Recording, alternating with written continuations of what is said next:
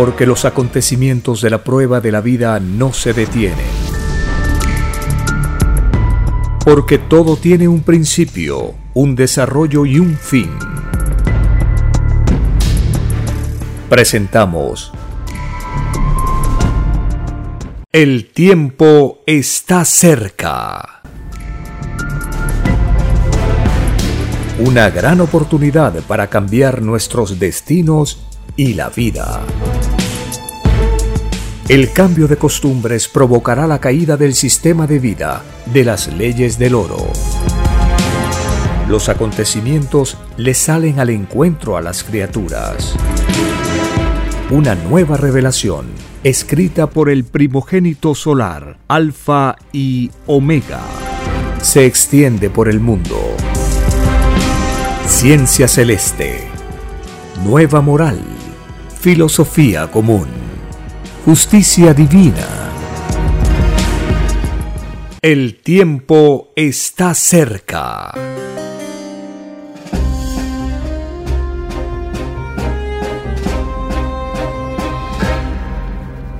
Gracias al divino creador de todas las cosas, el divino Padre Eterno, quien prometió enviar al fin de los tiempos una nueva revelación. Todo se cumplió. El primogénito solar Cristo maravillará a este mundo con su sabiduría solar. La nueva revelación que envía el Padre Eterno se extiende por el mundo como conocimiento y no divide a nadie.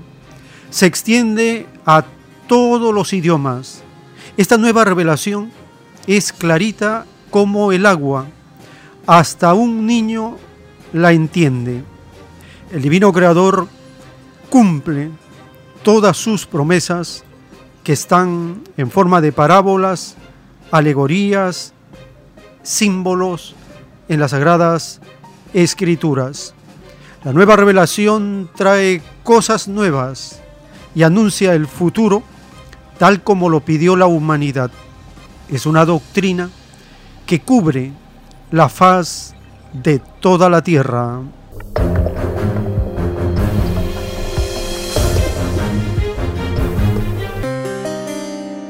Bienvenidos.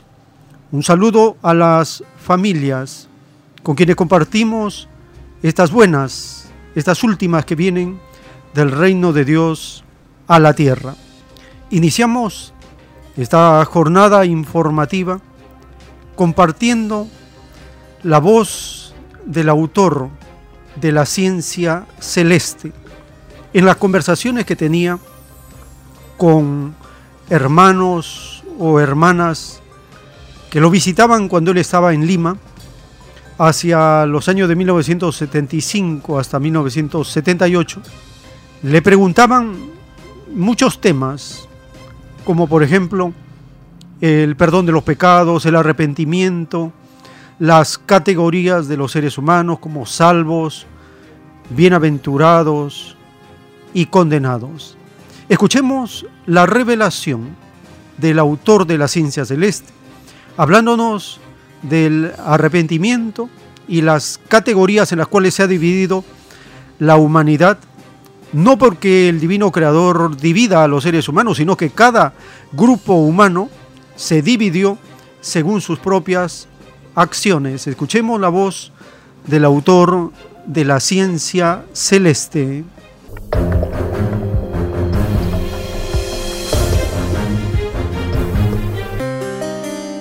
El arrepentimiento es una forma de, humildad, que se ponga en Porque dice el Padre, es más fácil que se le dé oportunidad a uno que pidió perdón, o que se arrepintió, a uno que no se arrepintió ni pidió perdón. Eso se llama jerarquía de los saberes. Eh, a ese punto voy yo, pues. Porque hay seres que hacen maldad y ni se acuerdan del perdón, siguen haciendo más. Por eso yo decía. Esos están peores. Uno, para arrepentirse de sus pecados, puede meditar solo y, pedir perdón a Dios. Y yo le explicar lo siguiente, de acuerdo a lo que se habla. De acuerdo a la obra humana, la humanidad, dice el padre Jehová, se dividió en tres grupos. No porque el padre lo divida, no. La criatura humana con su actuación en la vida se dividió. El grupo de los bienaventurados, que son los niños hasta los 12 años de edad, y no hay más. La inocencia es la única, no tiene juicio. El grupo de los salvos y el grupo de los condenados. La gran masa de la humanidad está en el grupo de los salvos. ¿Por qué? Porque están salvos de su propio salvo. El bienaventurado pide y se le concede. Al bienaventurado, a los niños en este caso, se le abren todos los cielos, se le concede todo lo que desee. Y el, el salvo no puede exigir, porque el salvo, dice el Padre, no tiene moral para exigir cuando pide. El salvo está a la espera de orden. El tiempo está cerca. Dice el autor de la ciencia celeste que hay seres humanos que hacen maldad y siguen haciendo maldad. Ese grupo de seres humanos que están dentro de la categoría de la bestia como se profetiza en el libro del Apocalipsis, son todos los que defienden y sostienen al capitalismo. La secta llamada derecha es la expresión política de este sector de condenados en el juicio intelectual de Dios para este mundo, en el libro Lo que vendrá, están los títulos de los rollos del Cordero de Dios dictados por el Divino Padre Eterno al primogénito solar. El título 993.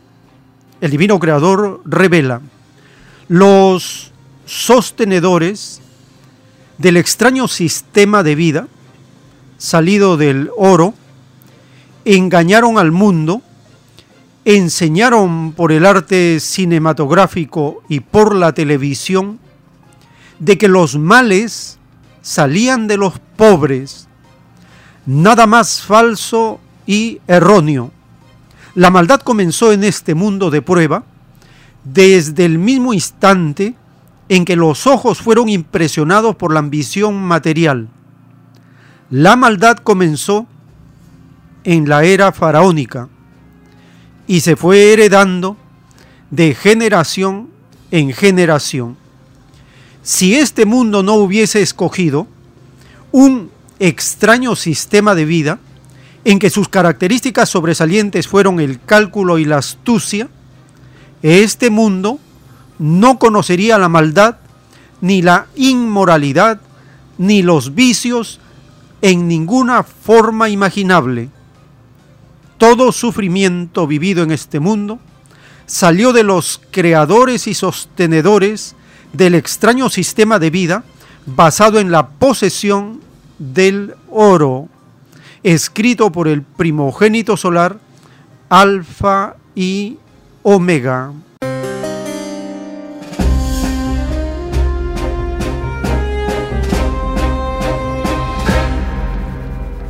El Divino Creador nos habla de cómo este sistema de vida está basado en la mentira, porque los que mienten tienen el vicio, la manía de mentir. Más aún, los llamados locutores de la llamada prensa les pagan para mentir. La secta demoníaca de la derecha en el Perú, representada por esta facción demoníaca del APRA, el PPC, el Fujimontesinismo, Alianza para el Progreso y todas las sectas derechistas que constituyen un bloque, un bloque de malvados, de perversos, de seres dominados por la ambición y todos los vicios que ello entraña, siguen haciendo maldad, mintiendo, echándole la culpa los pobres y los más pobres de la nación, que han dado un voto consciente en contra de esta secta mafiosa de la derecha. A pesar de ello, la secta demoníaca del Fuji Apro PPC montesinista siguen dilatando la proclamación del presidente electo. La prensa internacional comenta, critica y dice que lo que está pasando en el Perú. ¿Cómo es que las leyes permiten que una banda de delincuentes, porque es una organización criminal, haga y atropelle y haga abuso del derecho, de las propias leyes que están establecidas en el Jurado Nacional de Elecciones. La palabra extremo ha llegado a un límite, es decir, estos ya se sobrepasan del extremo que puede soportar la población. Compartimos una nota publicada por Hispan TV. Allí se informa que mm, desde el Jurado Nacional de Elecciones se anuncia que posiblemente este martes o miércoles de la semana que viene se estaría dando la proclamación del presidente electo Pedro Castillo. Compartimos esta nota publicada por Hispan TV.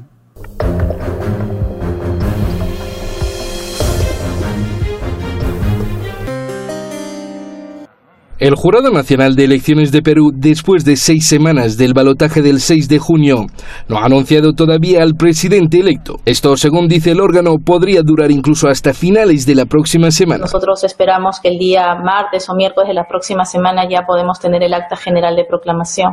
Nosotros estamos haciendo un trabajo eh, muy arduo para que los jurados electorales especiales ya puedan proclamar el día de hoy y terminar con los 60 de manera general y que inmediatamente ellos proclamen, lo cual nos da un margen de tiempo que el día lunes o como le digo, incluso el mismo sábado o el mismo domingo ya podamos estar proclamando a nivel del Jurado Nacional de Elecciones. Keiko Fujimori, hija del preso dictador derechista Alberto Fujimori, buscaba anular las actas electorales para poder suprimir la diferencia de más de 44.000 votos con el progresista Castillo. Ahora que al parecer ninguna de las denuncias ha dado lugar, sus partidarios salieron a protestar de forma violenta. Tachan de traidor al presidente interino Francisco Sagasti por no haber aceptado una auditoría internacional. Sagasti rechazó los actos vandálicos, asegura que tendrá tolerancia cero si vuelven a ocurrir acciones de calles similares. Hoy día hemos visto a autoridades, ministros, periodistas atacados de una manera violenta. Respetamos el derecho de manifestarse pacíficamente como lo hemos venido haciendo. Pero lo que ha sucedido hoy día marca un quiebre y esto no va a continuar. Tomaremos todas las medidas del caso. Por su parte, Castillo, al condenar los hechos violentos, ha pedido a sus simpatizantes a mantener la calma y evitar responder a las provocaciones de los rivales. Exhortamos el respeto a todos los ciudadanos peruanos, resaltando la protección de sus derechos en las actuales manifestaciones. Necesitamos restablecer la calma y garantizar la integridad de quienes, hasta el día de hoy, vienen solicitando la legalidad del voto popular. Los seguidores de Castillo han convocado marchas en todo el país para el 17, 20 y 24 de julio. Exigen que sea proclamado presidente. Seguiremos en las calles sin nuestro Castillo, un maestro que no tiene experiencia política a alto perfil, ha sido el candidato más votado según los resultados anunciados, que evidencian el rechazo a décadas de corrupción entre autoridades de la derecha y las investigaciones abiertas que incluso funcionarios en poder enfrentan. Sus seguidores lo asumen como una respuesta a este dilema. El virtual candidato ganador ha asegurado que cambiará la constitución de llegar a la presidencia para evitar más impunidad que vamos en con información de Romy Baitza de Hispan TV Noticias. El tiempo está cerca. En el capítulo 16 del libro del Deuteronomio, en la sección de la administración de la justicia, en el verso 19 está escrito, no tuerzas el derecho, no hagas acepción de personas, no tomes soborno, porque el soborno ciega los ojos de los sabios y pervierte las palabras de los justos. La justicia, la justicia seguirás, para que vivas y heredes la tierra que Jehová tu Dios te da. Libro del Deuteronomio, capítulo 16, verso 19 y 20.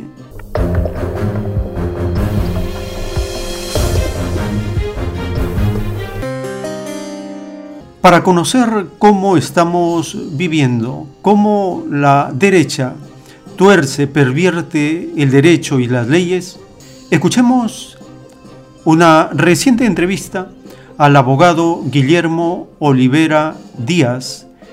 Él explica todos estos días, este tiempo que faltaría para la proclamación del presidente electo Pedro Castillo.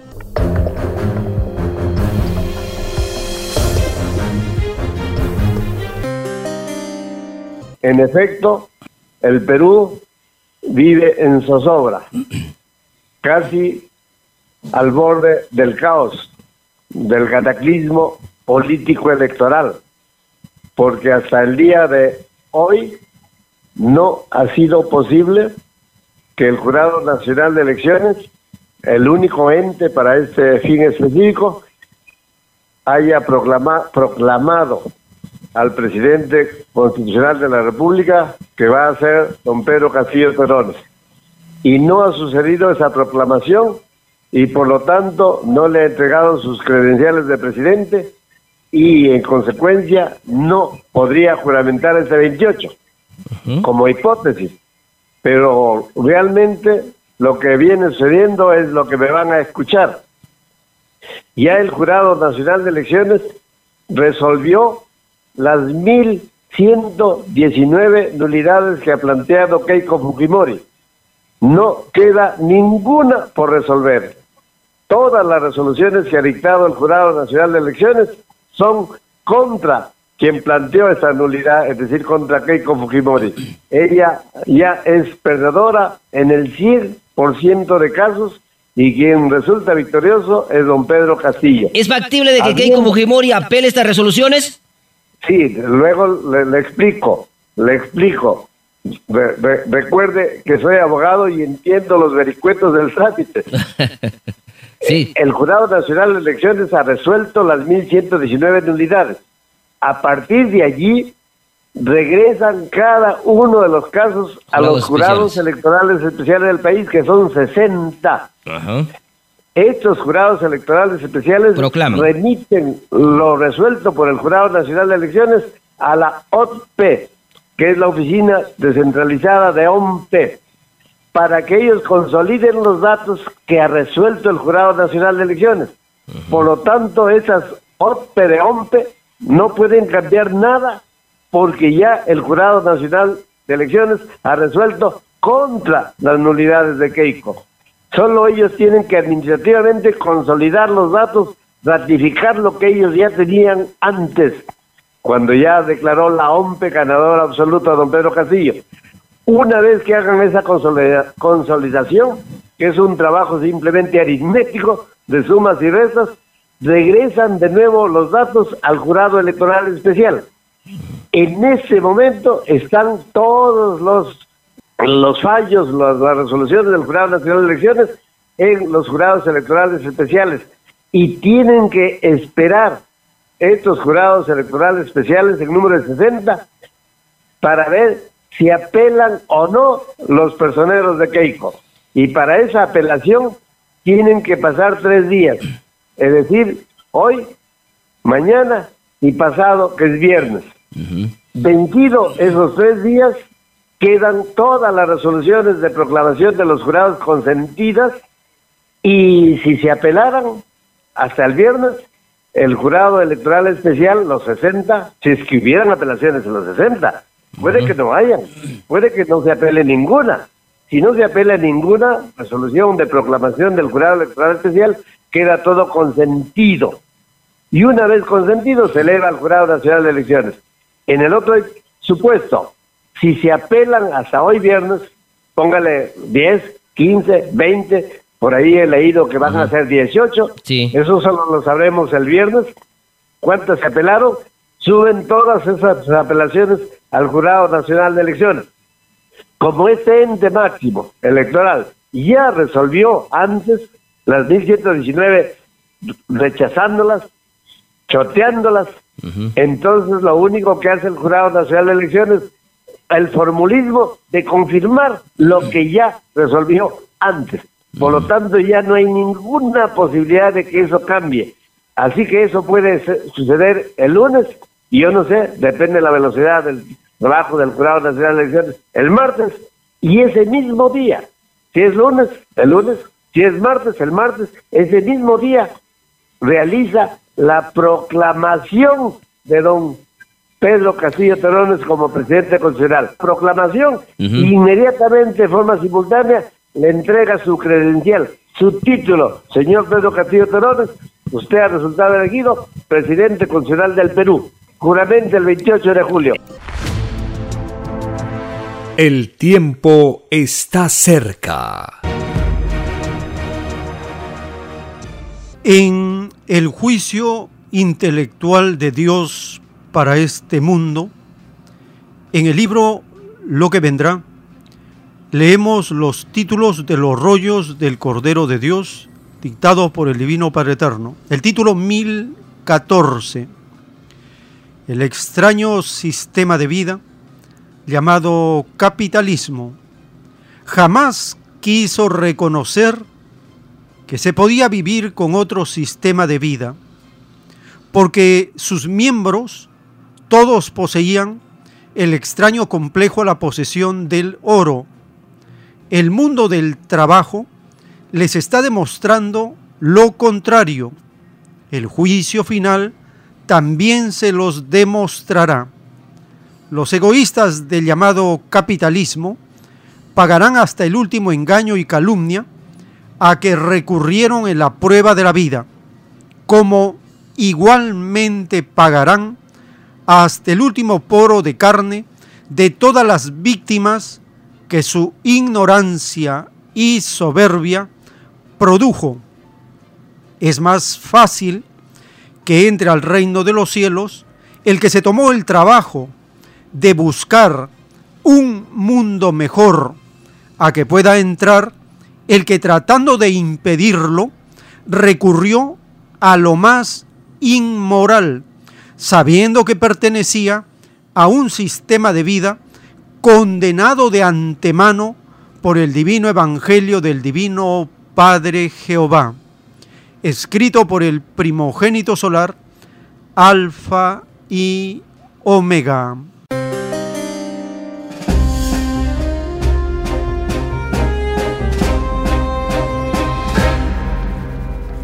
Uno de estos acomplejados por la posesión del oro en el Perú es un extraño y alardeador economista conocido como Hernando de Soto.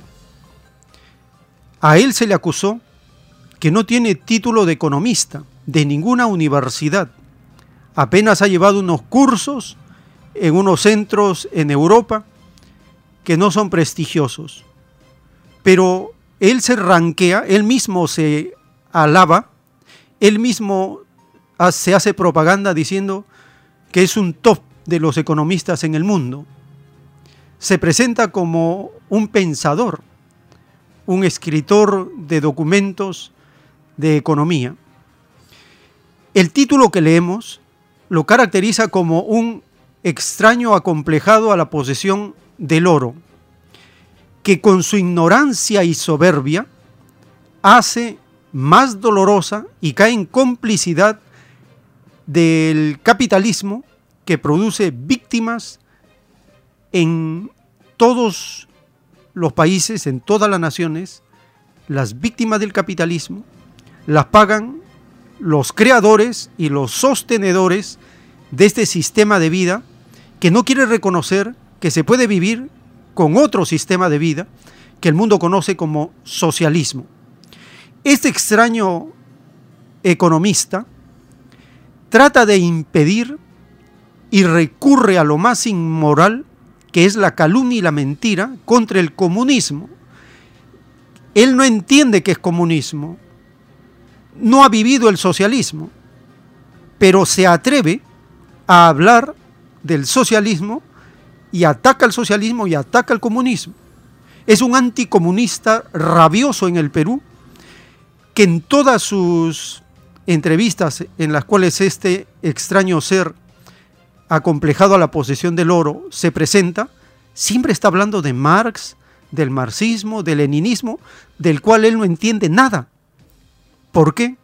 Porque ¿cómo va a entender un capitalista lo que es el socialismo y la visión que se tiene del comunismo, jamás lo van a entender, porque ellos están acomplejados en el vicio que se llama capitalismo. Son viciosos de la mentira, de la calumnia, del engaño, y siempre están tergiversando los conceptos, los términos, las categorías del socialismo y del comunismo. Escuchemos las mentiras de este extraño y dudoso economista que se proclama como un top y tiene sus ayayeros en el Perú que lo ensalzan. Sin embargo, como dice el título del Divino Creador, el mundo del trabajo les está demostrando lo contrario. El juicio final también les demuestra lo contrario a lo que ellos afirman en su defensa del capitalismo. El capitalismo no tiene ninguna justificación, porque dice el divino creador que ha sido condenado de antemano en las escrituras desde hace miles de años, cuando en los mandamientos el divino creador enseñó la igualdad. Y a partir de esta revelación, el capitalismo está condenado. Y las parábolas de Jesús de Nazaret lo condenan. La más conocida es aquella cuando Jesús menciona que es más fácil que pase por el ojo de un agujo un camello a que un rico entre al reino de los cielos. Allí se profetiza la caída y la condena del capitalismo. Escuchemos las mentiras de este dudoso y extraño economista contra el comunismo.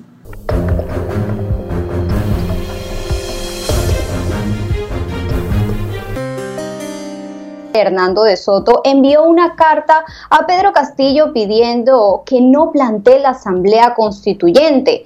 Eh, la carta titulada Alternativas para acabar con la desigualdad sin una Asamblea Constituyente. Así se titula la carta. Publicada en la página de Hernando de Soto, indica lo siguiente. La confrontación entre los electores de ambas partes sería cada vez más violenta y no cesaría hasta que los contrincantes se den cuenta de que la razón por la cual ninguna de las partes puede ceder es porque el costo de convocar una constituyente en los términos de Perú Libre es altísimo. Es importante que en un segundo paso generoso a favor de la paz, usted siga distanciándose del comunismo internacional y anuncia ahora además que no va a convocar una asamblea constituyente sin consenso y violando las normas existentes. Esto menciona el documento. Tenemos para ustedes entonces las declaraciones del ex candidato presidencial Hernando de Soto. El mecanismo de la asamblea constituyente es el que tradicionalmente se utiliza desde que se funda el marxismo-leninismo para que una minoría partidaria, una minoría partidaria tome el poder. Eso lo llamaba Lenin cómo agarrar, cómo capturar las alturas del mando, las alturas institucionales por parte de una minoría política marxista-leninista que puede tener menos de 1% de marxistas-leninistas, pero capturando las instancias más altas de donde se crea el derecho, puede poco a poco o rápidamente ganar el poder. En otras palabras, si uno comienza a ver desde 1917, de 1918 hasta la fecha, los países donde entró el marxismo-leninismo, casi siempre ha sido por la vía de una asamblea constituyente o cualquier institución que de una manera como caballo de Troya entre al sistema y aparte y fuera del sistema y dentro de un claustro más cerrado, más oscuro, pueda tomar decisiones mediante los cuales esa minoría impone su ideología y sus objetivos. El tiempo está cerca. Bien claro dice la revelación del Cordero de Dios, estos extraños engendros del capitalismo no tienen filosofía, no entienden la filosofía de la vida no toman partido por la filosofía de la vida y la igualdad. No lo entienden. Este individuo dice que una minoría del marxistas leninistas van a capturar el poder falso. En la doctrina de la revolución no se captura el poder, se ejerce el poder, porque el poder pertenece al pueblo, se ejerce el poder, no se captura, no se toma. Esa es la concepción de la doctrina. Se ejerce el poder por mandato de Dios. No es una minoría, es la representación de un pueblo que hace una revolución. Estos extraños seres están acostumbrados a mentir por la ambición y como la ceguera que tienen no les permite comprender que el sector social y el sector común son los más justos y entonces se limitan solo al sector privado. Este sector privado es el causante del alto costo de vida que padecen los pueblos. El empobrecimiento de las naciones surge de la ambición de los capitalistas. Escuchemos, luego del título del juicio de Dios para esta generación, por qué se ha traicionado al Perú entregando los elementos naturales a empresarios que solo están viendo sus ganancias, sus beneficios, su lucro.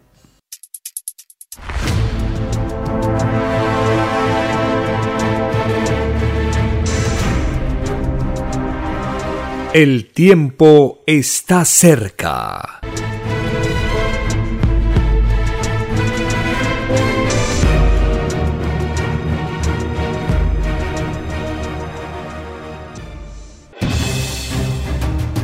El tiempo ha llegado. Hay momentos cuando el pueblo entra en un estado de soberanía y esto ocurre cuando el creador de la vida ordena cambiarlo todo. Por mandato divino, está escrito en la doctrina Alfa y Omega que deben constituirse congresos de obreros y obreras en todas las naciones. Cristo dijo en Lucas 12, verso 32, no temáis, pequeño rebaño, porque a vuestro Padre le ha placido daros el reino. Envíe sus aportes en texto y audio al 934-407-166 o solicite más información al 934-407-166. Solo una unidad común con nueva moral dará paz al mundo. Por orden de Dios Padre, el mundo será dirigido por los trabajadores. Ha llegado el tiempo para que el pueblo escoja su propio destino y se gobierne a sí mismo. Alegraos, humildes del mundo, vuestro yugo llega a su fin.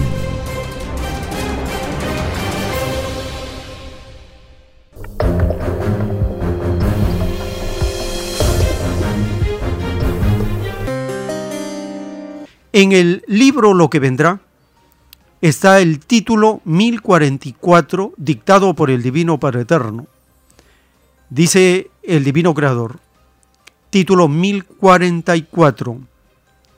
En el extraño sistema de vida del oro, tenían la extraña e inmoral costumbre de elevar los valores de las cosas cuando éstas escaseaban fue uno de los rostros de la ambición. Esto se paga multiplicando por mil cada molécula del artículo con que se especuló.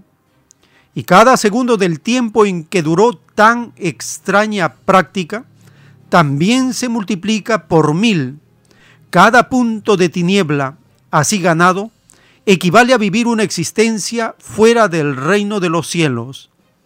Es más fácil que entre al reino de los cielos uno que vivió en una época en que aún no surgía el extraño sistema de vida inspirado en el oro, a que pueda entrar uno que conoció y vivió la extraña influencia de la inmoralidad propio de este extraño y desconocido sistema de vida, escrito por el primogénito solar, alfa y omega.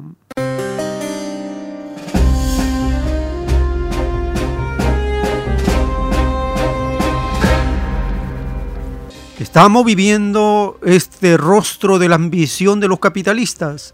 Están elevando los precios, los valores de los productos de primera necesidad, de la molécula del gas, de los combustibles. Ellos están lucrando con la necesidad de la población. Es el rostro de la ambición de los capitalistas. Recientemente entrevistan al economista Humberto Campodónico en el canal de la televisión de Perú. Y le preguntan por qué no se puede masificar el gas en el Perú.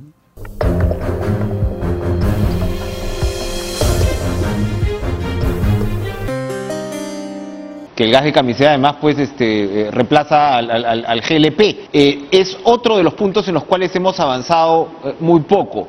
¿Hay algo, digamos, que el próximo gobierno pueda hacer en realidad al respecto para cambiar esa situación? Yo creo que sí y bastante.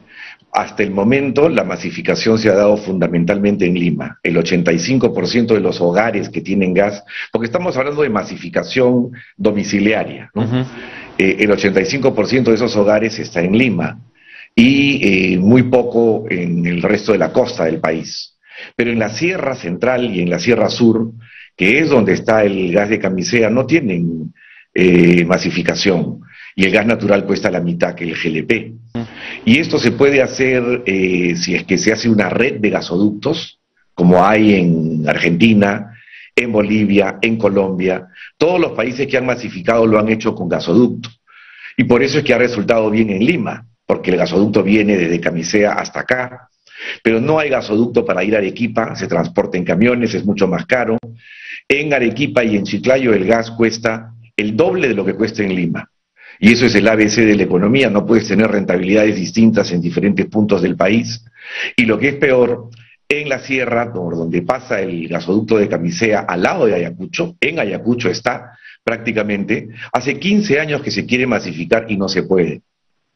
Los empresarios no les parece rentable y no lo es.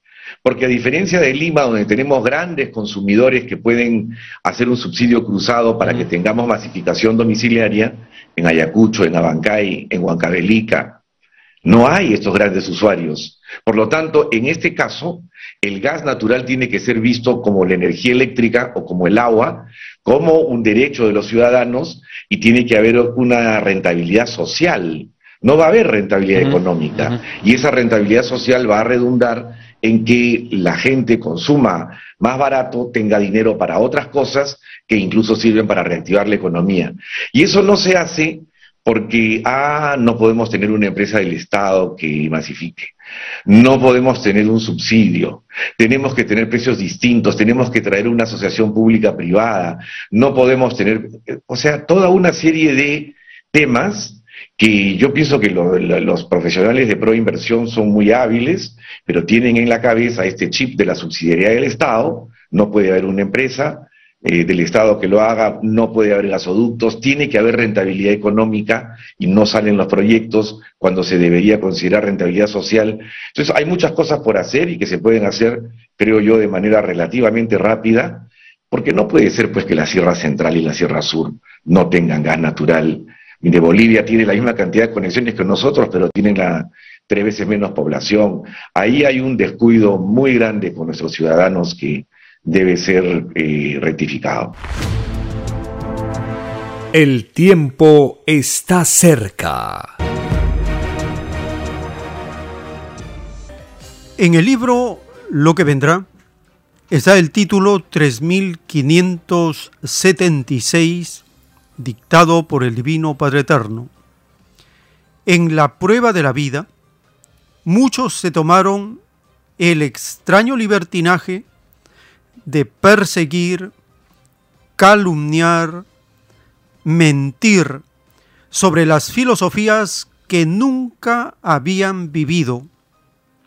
Entre ellas estaba la filosofía comunista. A esta filosofía que luchó contra el extraño sistema de vida que había sentenciado Dios el Hijo de Dios la proclamará filosofía de caridad. Su propia esencia de dar a todos por igual la hace caridad colectiva. Es lo que debió haber hecho la bestia capitalista. La caridad de la bestia era caridad individualista e interesada, porque más pensaba en la ganancia material que en la ganancia social. Lo social fue para la bestia capitalista consecutivo a la ganancia. Lo social para el comunismo fue lo fundamental, escrito por el primogénito solar, Alfa y Omega.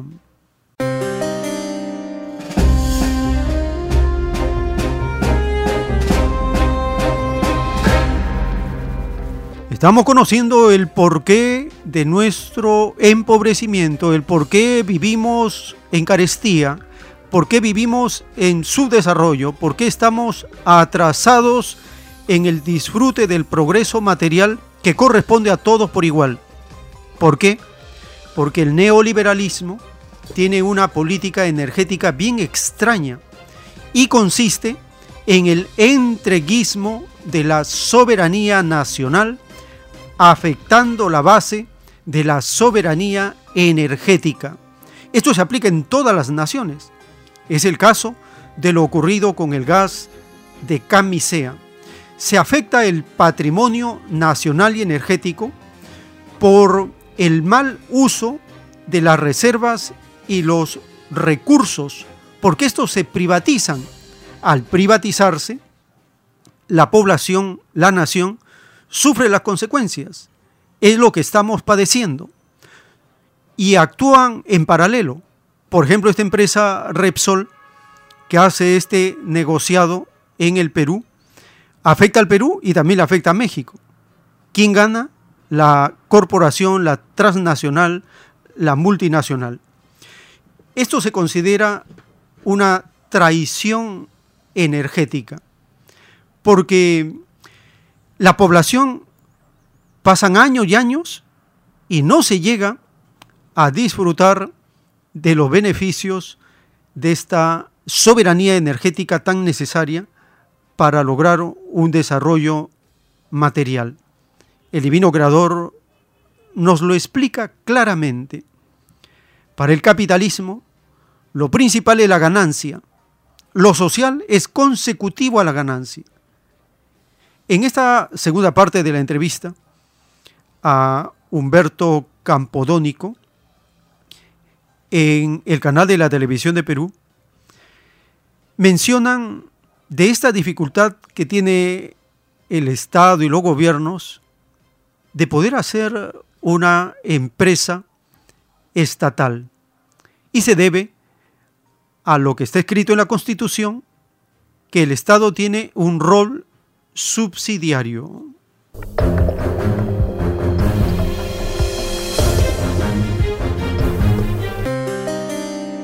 Ahora es interesante lo que dice sobre el chip de la subsidiariedad del Estado. ¿Ese chip está adherido a la Constitución para estos fines o no?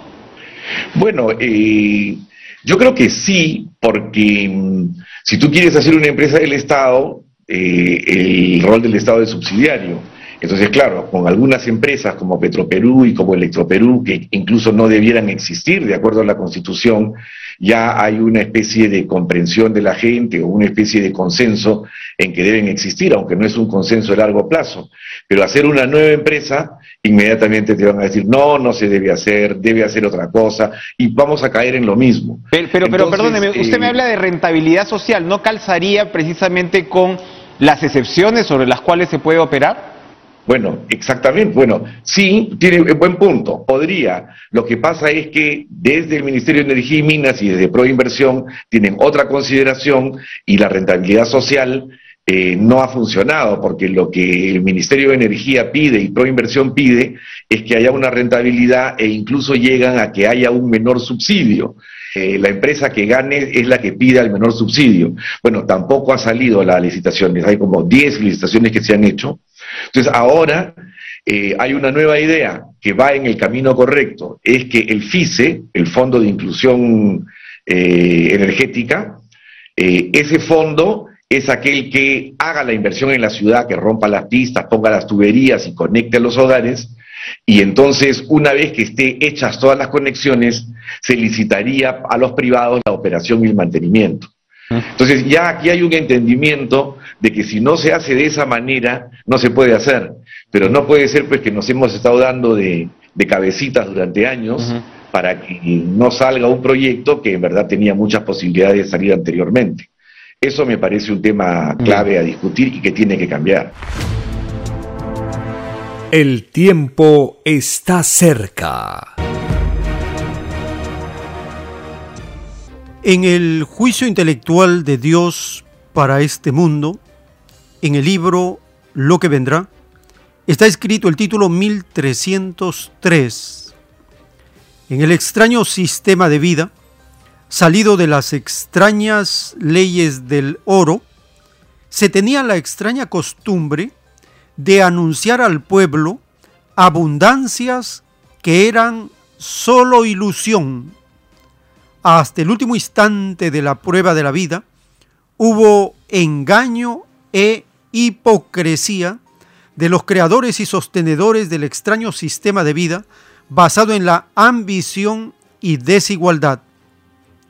Este engaño y esta hipocresía se paga instante por instante segundo por segundo.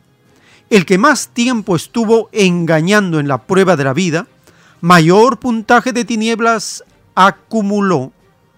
Los que acapararon lo que jamás les correspondió, verán sus propios acaparamientos en la televisión solar. Todo el mundo verá toda escena oculta en maravillosos colores salidos de los propios elementos de la naturaleza, dictado por el Divino Padre Eterno, escrito por el primogénito solar, Alfa y Omega.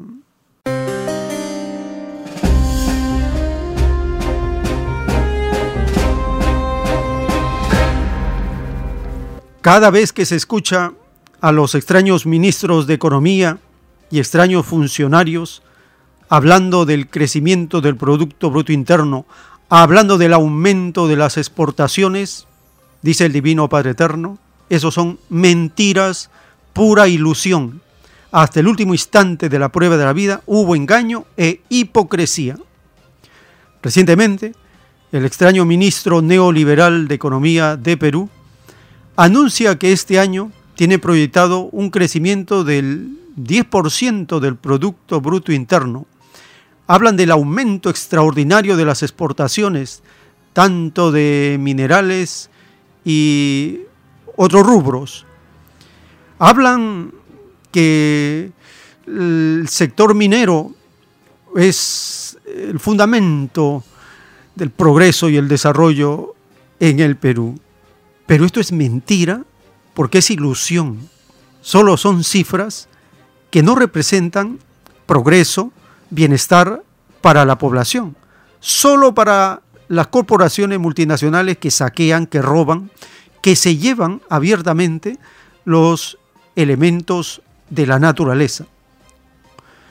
Compartimos el siguiente segmento de la entrevista al economista Humberto Campodónico y acá mencionan de la promesa o el proyecto que tiene todavía este gobierno neoliberal de entregar bonos y de la proyección del crecimiento del 10% del Producto Bruto Interno.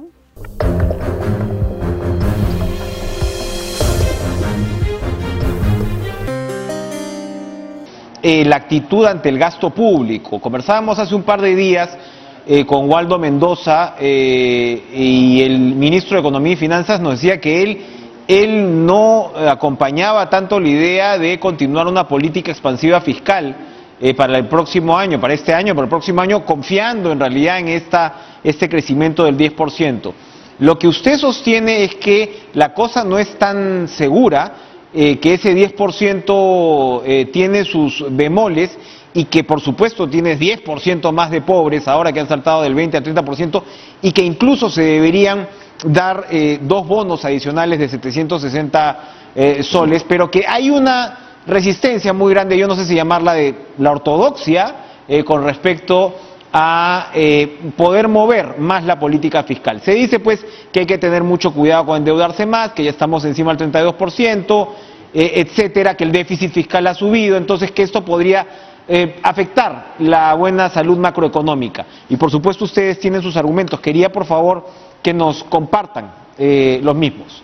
Claro, sí. Em, a ver, esta es una discusión grande eh, e, importante.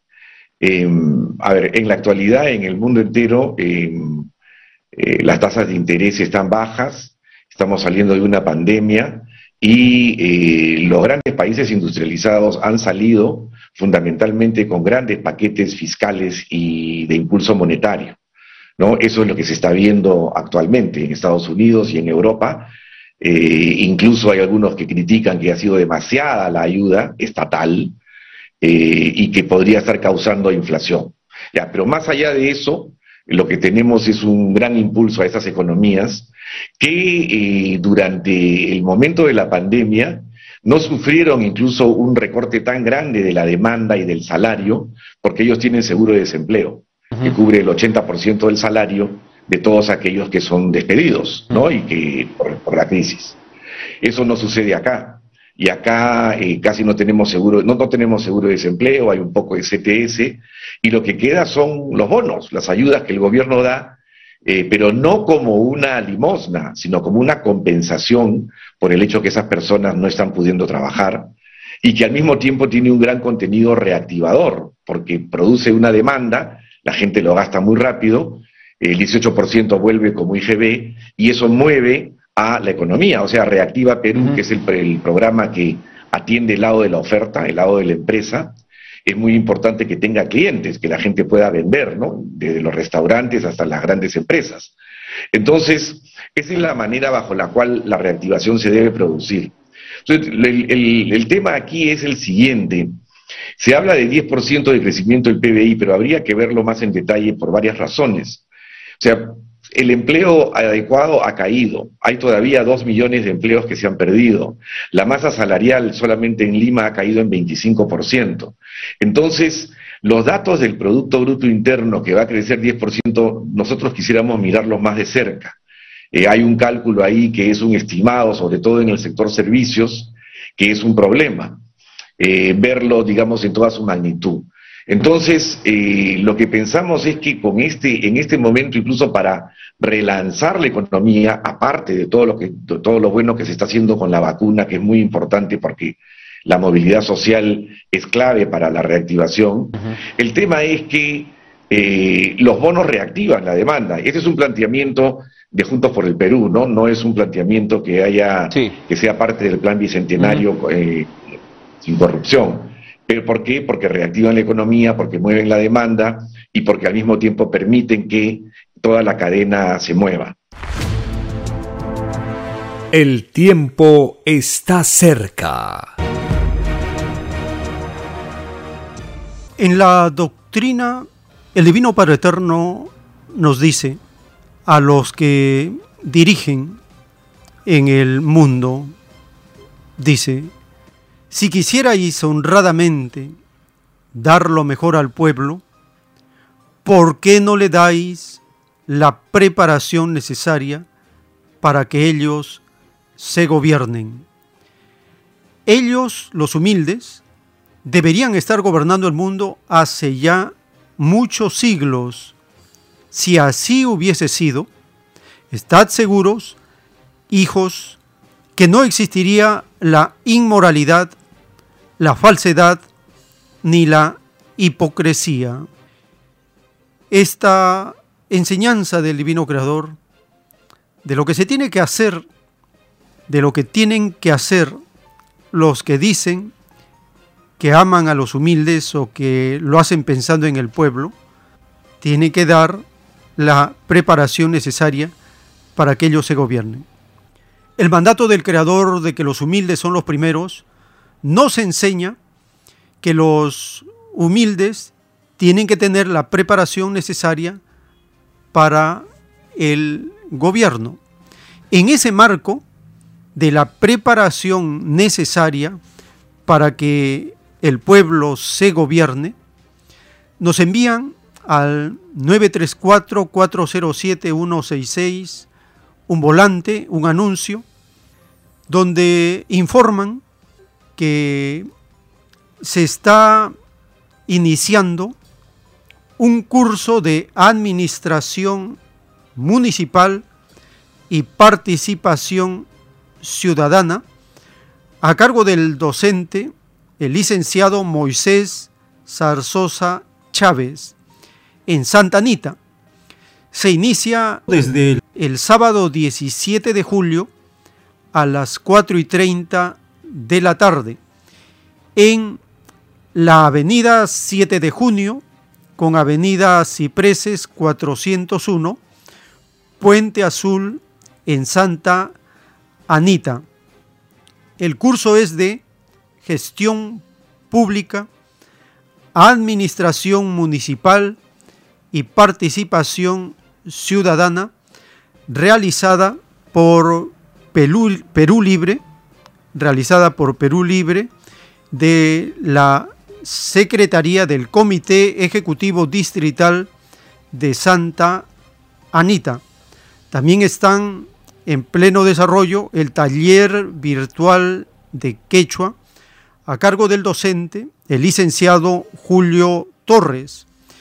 Se ha iniciado el viernes 9 de julio y va a durar hasta el viernes 27 de agosto. Envíen un mensaje para mayor informes al 980 526 094. Compartimos estos anuncios para mm, la preparación en la gestión pública y municipal de la población. Es parte de darnos la preparación necesaria para el gobierno, el gobierno del pueblo.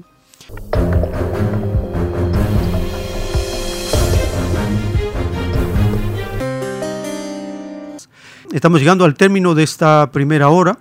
Les agradecemos por acompañarnos en esta jornada informativa. Síganos en la siguiente hora, tenemos más audio, más información para compartir. Les recordamos que estos programas se suben a una plataforma de podcast desde anchor.fm. El tiempo está cerca. De ahí se distribuye a Spotify, Google, Apple, Anchor, Breaker, etc. Por la gracia del Divino Padre, en unos momentos continuaremos.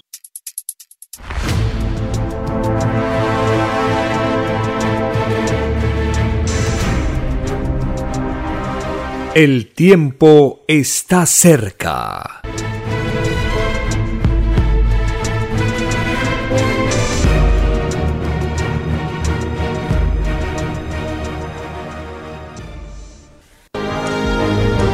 Lea la maravillosa ciencia celeste y conozca su propio origen galáctico y su destino.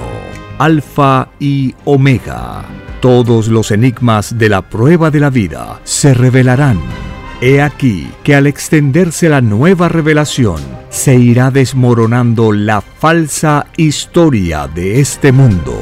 La tercera doctrina es una colosal escritura telepática, realizada en miles de planos o rollos, dictada por el Padre Eterno, al primogénito solar Alfa y Omega. Conozca la nueva biblioteca digital y descargue gratis los libros electrónicos del sitio www.alfayomega.com. Lea la nueva revelación que une la fe ilustrada con las leyes sociales y el cosmos infinito. Transmite Radio Cielo. Ahora, tu radio favorita, Cielo, llega a todo el mundo. Visítanos e interactúa con todos tus conductores de la variedad de programas que ofrece tu radio Cielo. Radio Cielo en la red. Ingresa a la www.radiocielo.com.pe y desde tu teléfono móvil, interactúa con nosotros. Radio Cielo, a la vanguardia de la tecnología tecnología. cielo.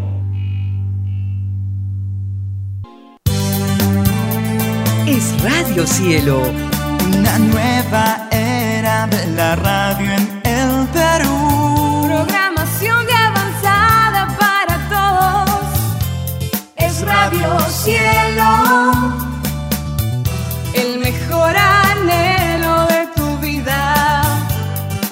Radio Cielo.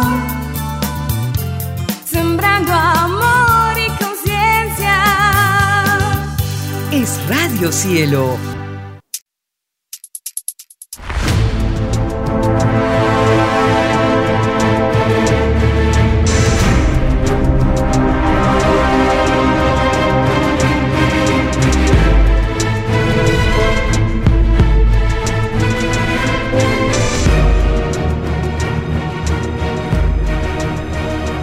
Porque los acontecimientos de la prueba de la vida no se detienen.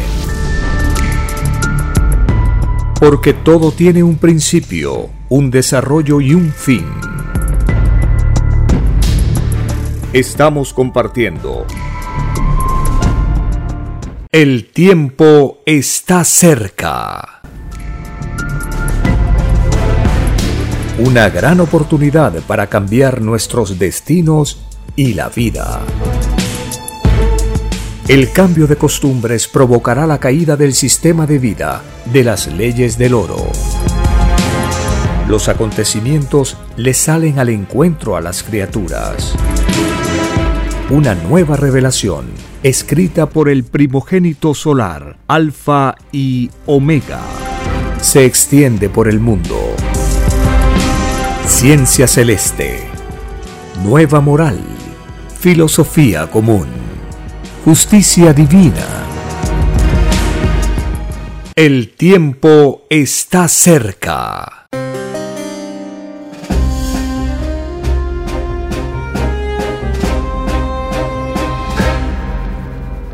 Gracias al divino creador de todas las cosas, estamos compartiendo estas nuevas de la revelación del Cordero de Dios que tienen fundamento en las sagradas escrituras.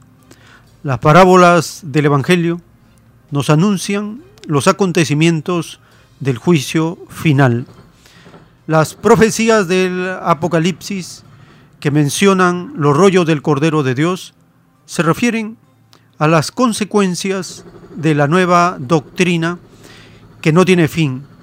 El mundo pronto verá y se impactará del conocimiento supremo del divino creador, porque lo va a invadir todo. Todo el planeta va a conocer, está conociendo la revelación de menos a más, traduciéndose a los idiomas más hablados de la tierra. Una vez más, el divino creador escoge la escritura telepática para dar al mundo de la prueba la tercera y última doctrina viviente, porque es para criaturas vivientes, es una doctrina viva, conocida como la ciencia celeste, la escritura telepática o la doctrina del Cordero de Dios.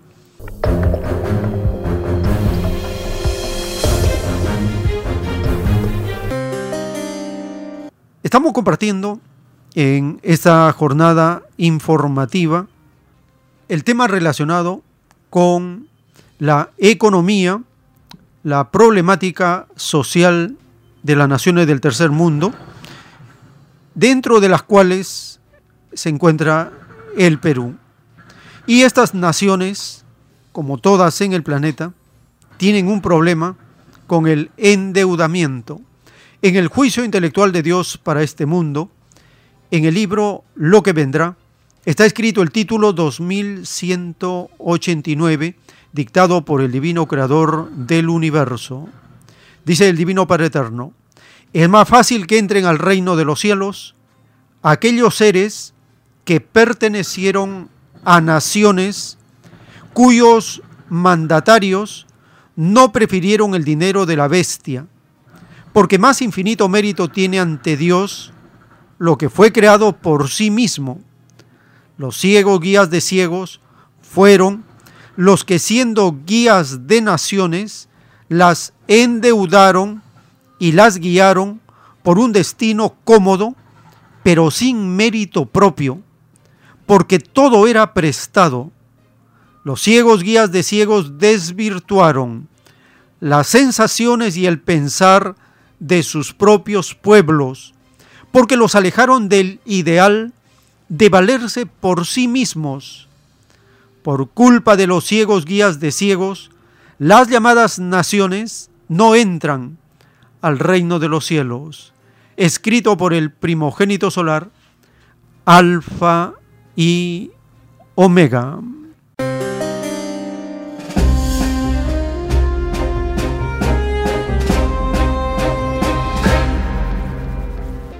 Es posible que un gobierno progresista, un gobierno popular, no deba recurrir al endeudamiento.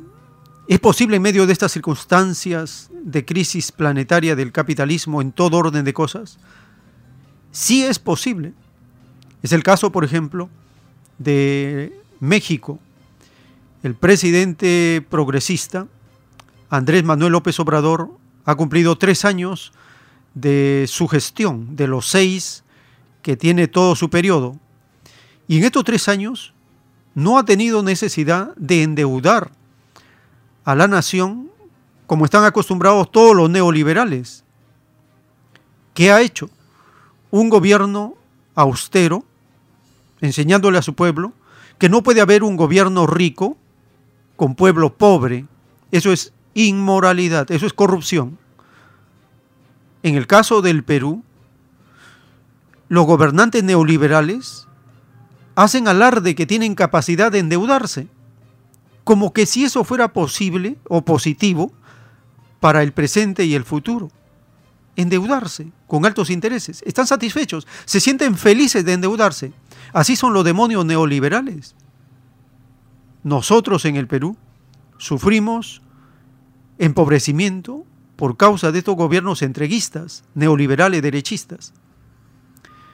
Va a seguir ese ritmo de endeudamiento el nuevo gobierno popular, los asesores económicos le están recomendando que sí, que tiene todavía margen de endeudarse, a pesar del incremento de los últimos dos años de endeudamiento en el cual han incurrido los gobernantes neoliberales. Estamos compartiendo estos segmentos de la entrevista al economista Humberto Campodónico realizado en la televisión de Perú. En este último segmento hablan del déficit fiscal, de la deuda y de cuánto podría durar la masificación del gas.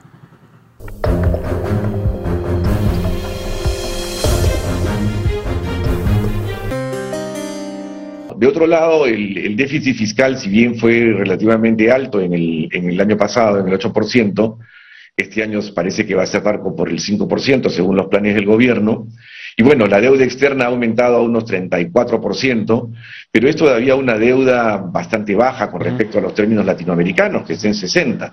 El, mundo, leía hoy, perdón, está endeudado un 97% en promedio de su PBI. Así es, en promedio del mundo no estamos ahí en, eso. Y evidentemente una vez reactivada la economía tenemos que volver a una senda de consolidación fiscal. La consolidación fiscal se le llama al hecho de ir bajando el déficit hasta el 3, 2, 1%, en, en una senda razonable para que podamos tener esa reactivación.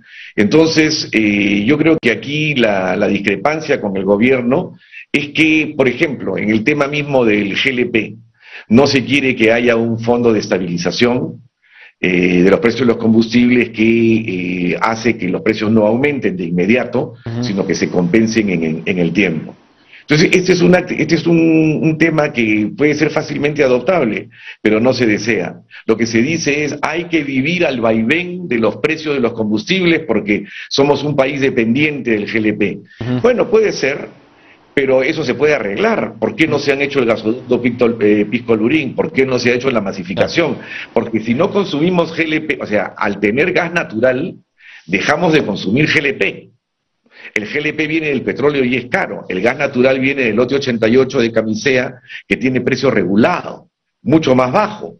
Entonces, ¿por qué no masificar y dejar de depender de un combustible que es caro porque está ligado al precio del petróleo?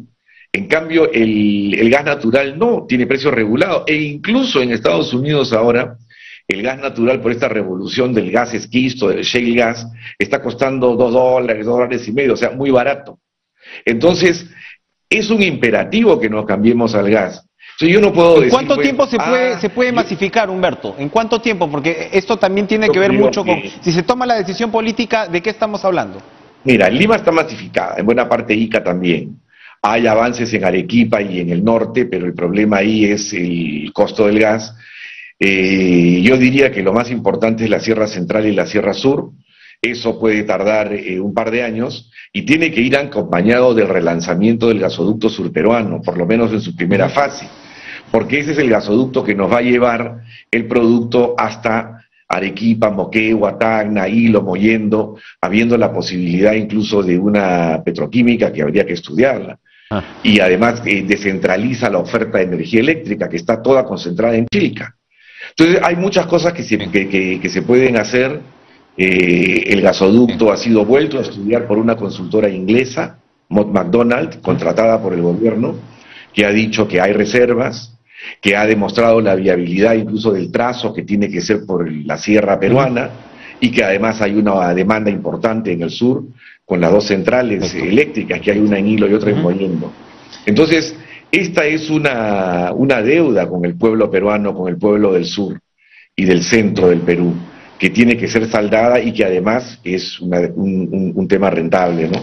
Entonces, yo creo que el chip que tiene que cambiar es aquel que te dice que no, que no se pueden hacer cosas. Se ha hecho en Bolivia, se ha hecho en Colombia, se ha hecho en Argentina.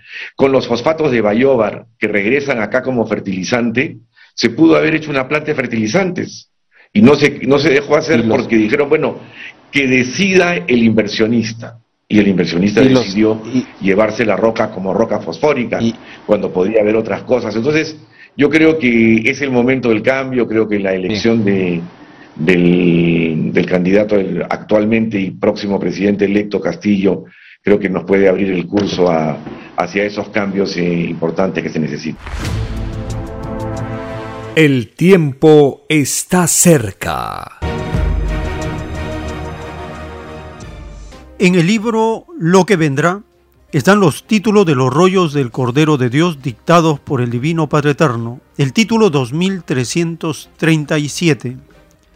En la prueba de la vida, muchos se endeudaron porque no cultivaron el orden mental, ni la economía, ni la disciplina los tales dieron un mal ejemplo para el mundo. Ninguno que tuvo mal vivir, ninguno entrará al reino de los cielos. Los que tuvieron mal vivir, ellos mismos se verán en la televisión solar. El que las escenas vividas por cada uno se verían, le fue anunciado al mundo de la prueba como el libro de la vida, y porque toda vida, sin excepción alguna, se hace sus propias escenas, escrito por el primogénito solar, Alfa y Omega.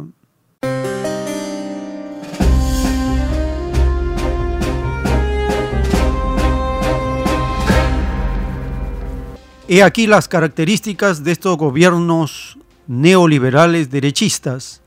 No cultivan el orden mental, ni la economía, ni la disciplina. No planifican.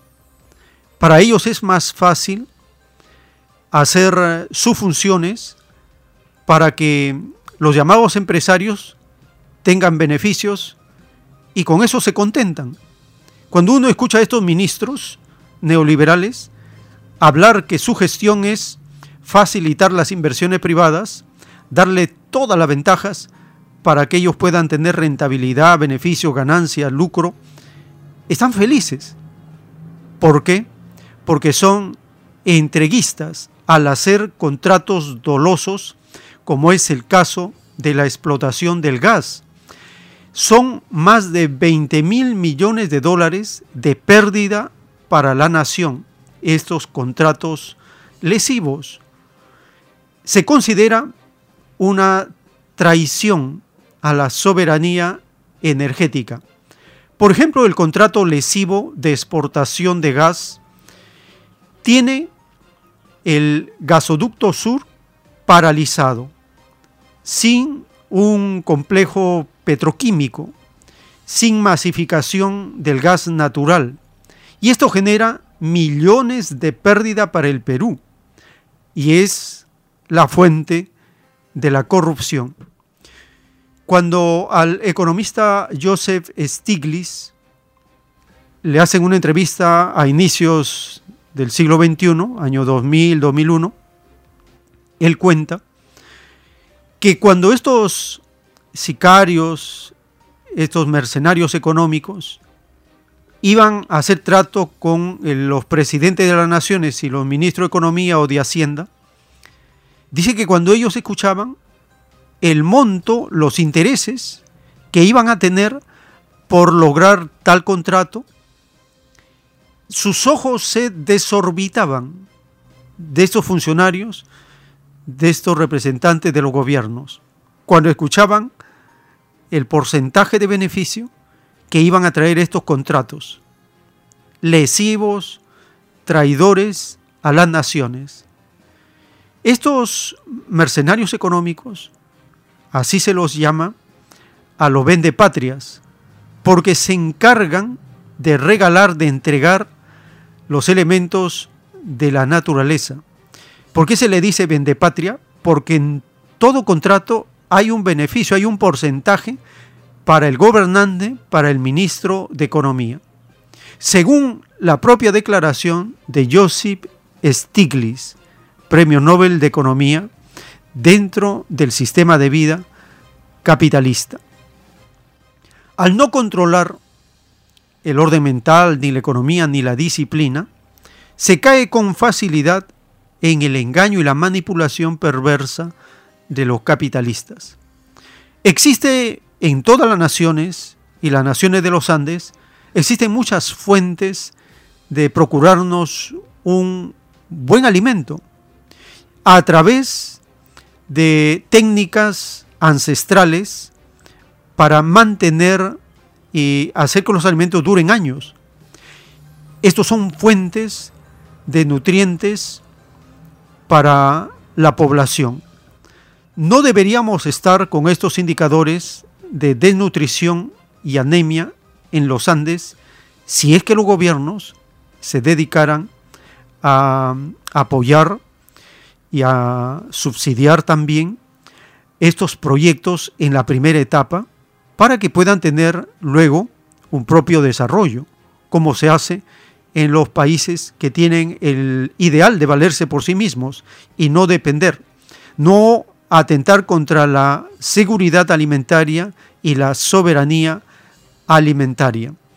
Se publica recientemente una nota referida al asombro que tienen en Europa de esta técnica ancestral de hacer que la papa pueda durar muchos años. Este producto conocido como el chuño, que es originario de los Andes centrales, se consume desde hace mucho tiempo en Bolivia, Perú, Ecuador, Chile y también en el noreste de Argentina. Este producto que se logra por la deshidratación de la papa tiene bastantes nutrientes y antibióticos utilizados por estas poblaciones de los Andes. Compartimos esta nota de cómo la papa puede durar hasta 20 años. Son técnicas que tienen los pueblos originarios de los Andes.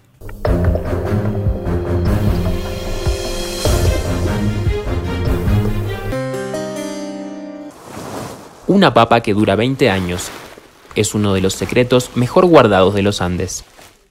A 3.900 metros sobre el nivel del mar, Egberto y Prudencia aprovechan el clima extremo para hacer chuño. Esta técnica milenaria permite deshidratar papas sin usar ni una sola máquina, más que los pies. Pisando el chuño para deshidratar y este chuño, eh, este chuño cuando se seque por lo menos aguanta unos cerca de 20 años. Al cabo de tres días y tres noches, las papas pierden buena parte de su agua que se va congelando y derritiendo poco a poco. Antes de pisar tres días, de tres días hay que pisar. Agüita ya tiene esto, mira. Esta agua tiene así, este hay que sacar. Esto va a secar dentro de unos, una semana. Para que, que la cáscara que salga hay que flotar. Mientras, pero tiene que secar. Para retirar el agua que queda, las pisan como quien pisa uvas y las dejan secar por otros 10 días. Es un evento que reúne a todos los granjeros de Machacamarca, un pequeño pueblo 50 kilómetros al sur de La Paz. Este año, sin embargo, la cosecha no fue buena. Estaba muy bueno, estaban las plantas, pero la helada en dos oportunidades. En primera se ha salvado, en segunda lo ha liquidado. En un lugar tan inhóspito, el chuño se vuelve un medio de subsistencia frente a la escasez. Acá tenemos chuños así secos y guardados. Empujada por la pandemia desde la ciudad a su pueblo natal, esta pareja retomó la tradición familiar. Un buen secreto de chuño tiene que ser muy buena papa y harinosa y dulce. Después de unas horas en remojo, el chuño se hierve por 5 minutos antes de comerlo. Estoy comiendo chuño, chuño blanca. Egberto no disfruta el sabor amargo que unos chuños de 10 años le aportan a su plato, pero sabe que gracias al chuño no le faltará comida. El tiempo está cerca.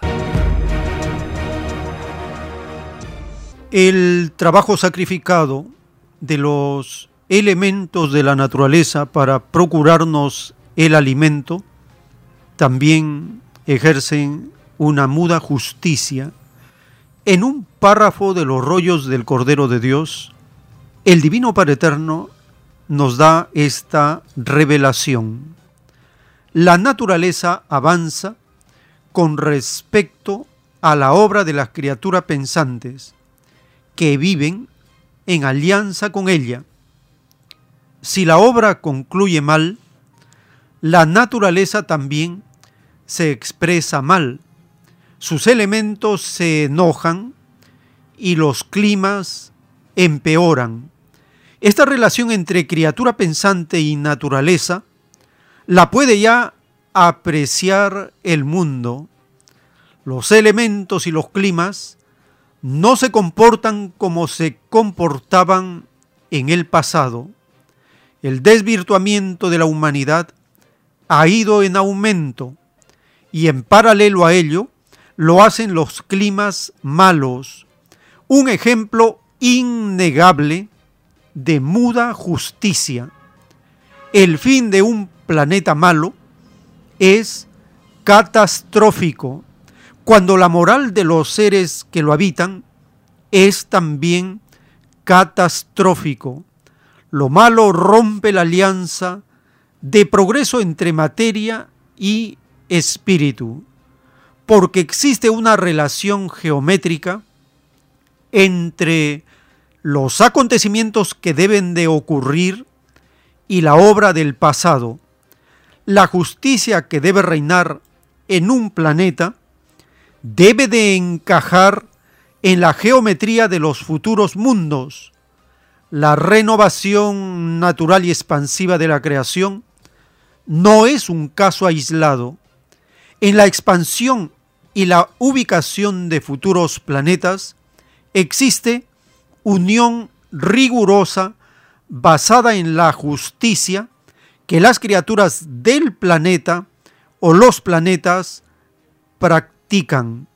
De ello depende la transformación en el propio planeta. Los cambios psicológicos de una época a otra no son casuales. Desde dimensiones invisibles en que pululan los que fueron espíritus con cuerpo de carne en la tierra, se dan órdenes a las leyes en que los hombres nada pueden hacer. La humanidad no controla a los elementos ni a los seres que nacen a diario desde el punto de vista de sus maneras de pensar. Entonces, los seres humanos no pueden evitar que otras inteligencias lo hagan a su modo. Lo que los hombres no han podido controlar en la experiencia humana que viven, otros sí que pueden hacerlo. Y al hacerlo, pueden o no dejarse ver, porque la humanidad sabe por experiencia que las cosas no se hacen solas, las cosas hay que hacerlas. Tal es la realidad.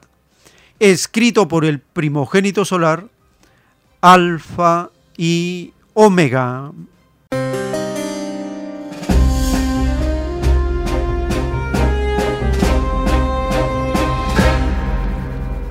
He aquí la grandiosa revelación y la más asombrosa explicación del Divino Padre de lo que está ocurriendo en todo el planeta. Las cosas no ocurren al azar, no ocurren por casualidad.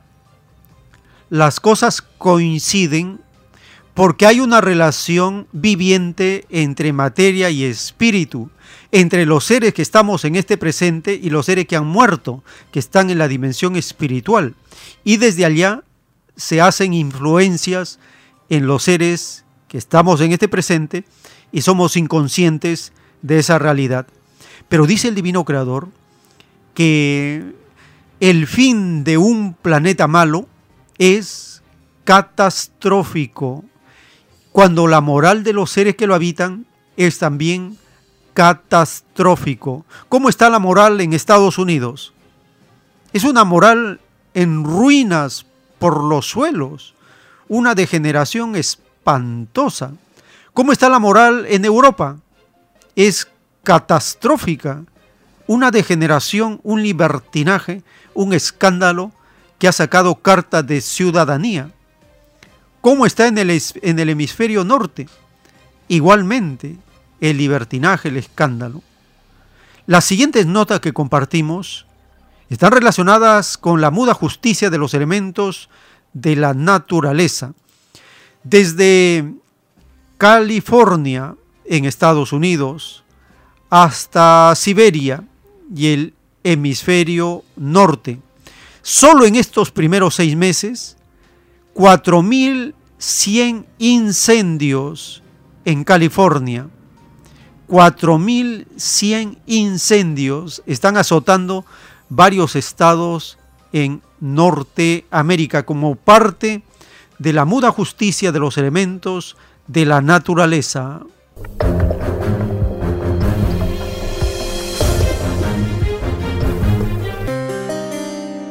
El precio del cambio climático, las altas temperaturas han agravado los más de 70 incendios activos en el oeste norteamericano. Desde Canadá hasta Estados Unidos, de Oregón a California, pasando por Washington y Montana, la ola de calor y las sequías han avivado las llamas que han devastado más de 38.000 hectáreas.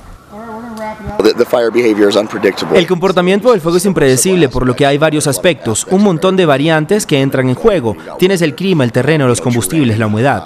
Hay varias cosas que juegan en efecto allí. Uh,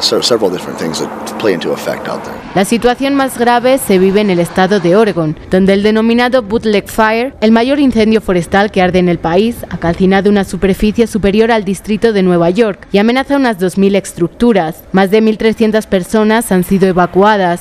Otros tuvieron que salir apresuradamente. Recogimos lo que pudimos, cogimos los gatos y el fuego estaba allí mismo. Se podía oír el rugido.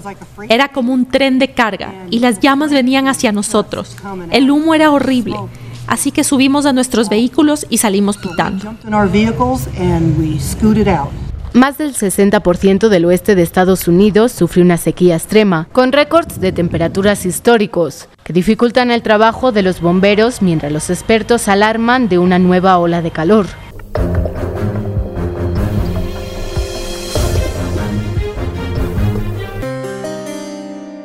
Los incendios forestales en Estados Unidos y Rusia se agudizan como resultado de las olas de calor en el hemisferio norte. El fuego llamado Bootleg en la frontera entre los estados de Oregon y California ya deja más de 80.000 hectáreas calcinadas y ha obligado a cientos de personas a evacuar sus casas. Realmente quiero hacer énfasis en lo seca que está esta región y las condiciones extremas que se presentan. Ojalá existiera una palabra más fuerte que extrema para explicar lo que está pasando porque son incendios históricos y una sequía histórica la que estamos viviendo.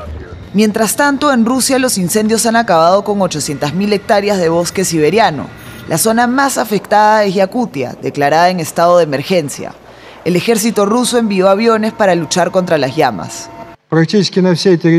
Los incendios han empeorado mucho alrededor del país debido a las temperaturas anormales. La situación en Yakutia es la más difícil. Siguiendo las órdenes del presidente, la Federación Rusa y el Ministerio de Defensa están intentando combatir los incendios junto con las autoridades locales. En julio, Canadá registró las temperaturas más altas desde 1937. Y si las naciones no controlan sus emisiones para cumplir con los objetivos del Acuerdo de París de mantener las temperaturas por debajo del grado y medio con respecto de niveles preindustriales, este panorama podría convertirse en la norma.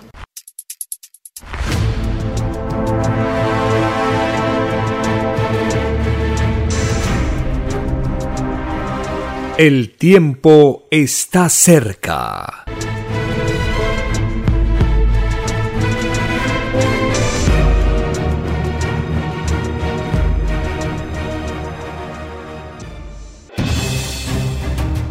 El tiempo ha llegado.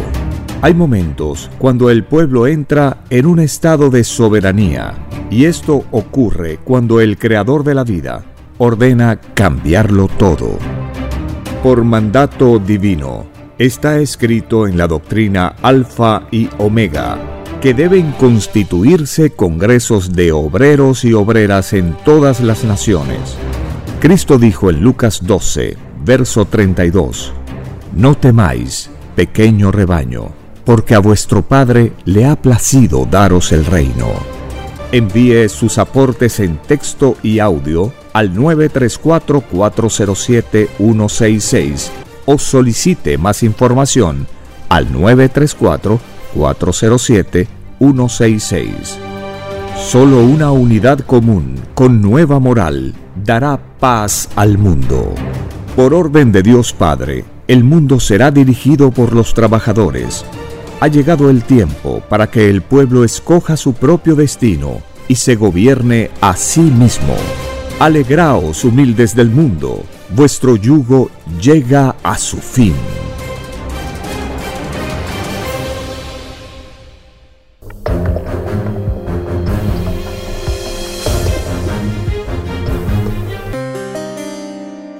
Dice el Divino Padre Eterno en la Divina Revelación.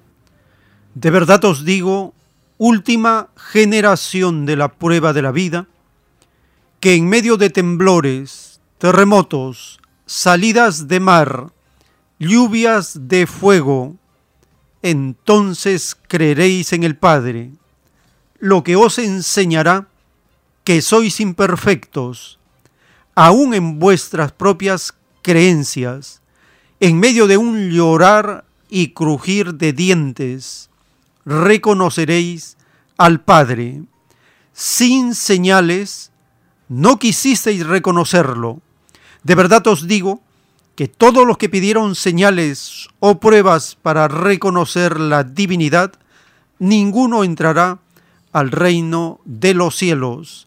Es más fácil que entre al reino uno que no pidió señales ni pruebas y que siempre creyó. He aquí que la verdadera fe no exige condiciones.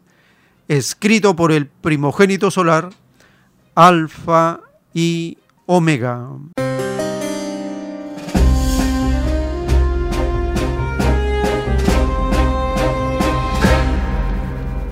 Estamos en la última generación de la prueba de la vida. Estamos viviendo la muda justicia de los elementos de la naturaleza. Lluvias de fuego, salidas de mar, la fuerza de las aguas que cada día vemos, cómo en minutos, en horas, en días, destruyen lo que costó siglos de trabajo. Es lo que está ocurriendo en Alemania, Bélgica y parte de Europa. La siguiente información nos da cuenta que más de 100 muertes por inundaciones en Alemania y Bélgica.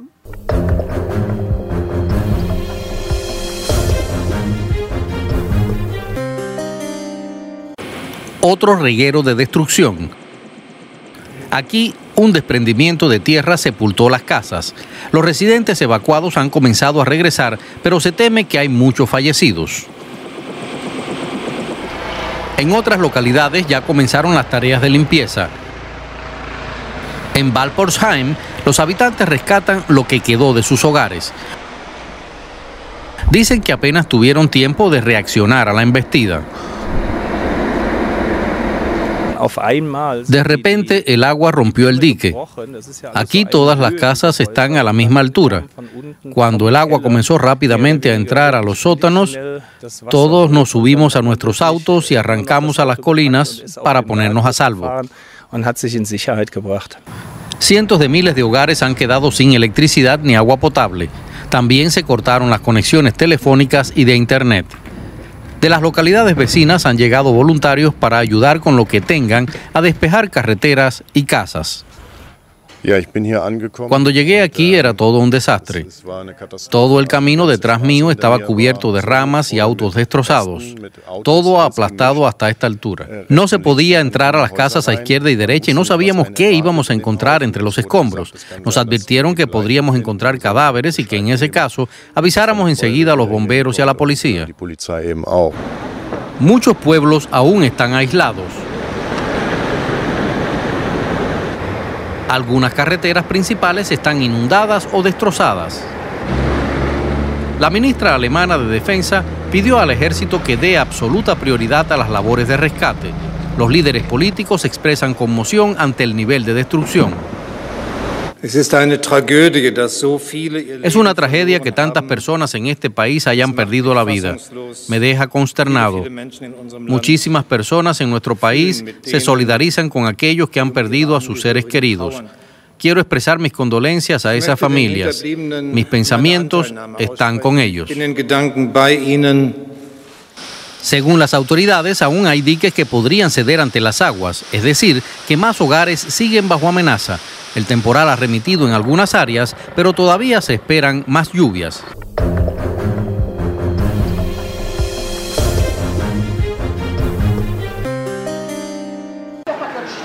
Las tormentas e inundaciones de las últimas horas en Bélgica han dejado por ahora una veintena de muertos. Los equipos de rescate están trabajando en la zona, pero por el momento es imposible estimar el impacto de las inundaciones. Miles de casas y comercios se encuentran sin luz ni agua y se han cancelado todos los trenes de la zona.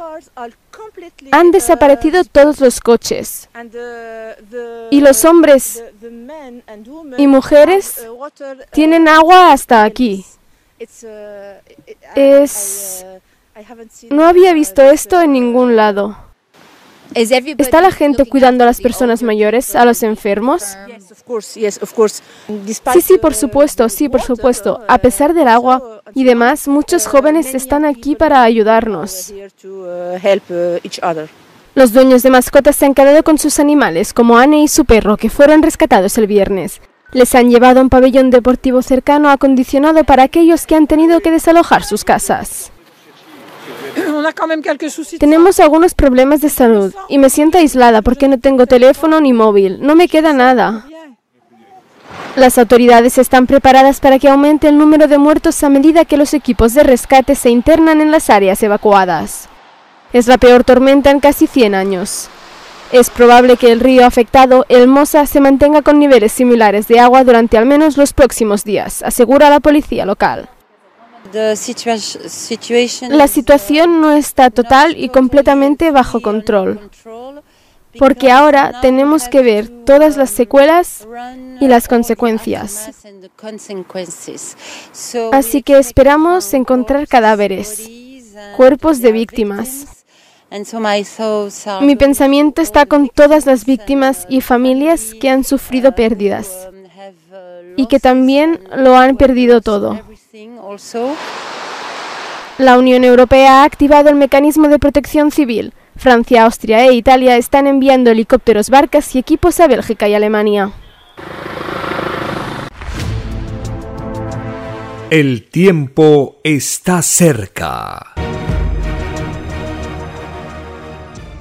En el juicio intelectual de Dios para este mundo, en el libro Lo que vendrá, está escrito el título 217, dictado por el Divino Padre Eterno. En la prueba de la vida, surgieron muchos y extraños abusos. Uno de ellos fue la extraña contaminación de la atmósfera respirable de las criaturas de la naturaleza. Este extraño abuso lo pagan los dueños de fábricas, complejos industriales, dueños de automóviles y todos aquellos que tuvieron que ver con desperdicios enviados a la atmósfera. Todos los culpables del envenenamiento de la atmósfera, ellos pagan todos los daños causados a la naturaleza. Todos estos culpables serán llamados por el Hijo de Dios asesinos del planeta, y muchedumbres jamás vistas pedirán para ellos la condenación. Es más fácil que entren al reino de los cielos los que en las pruebas debidas de los lejanos planetas a nadie envenenaron, a que puedan entrar los que se tomaron tan extraño libertinaje escrito por el primogénito solar, Alfa y Omega.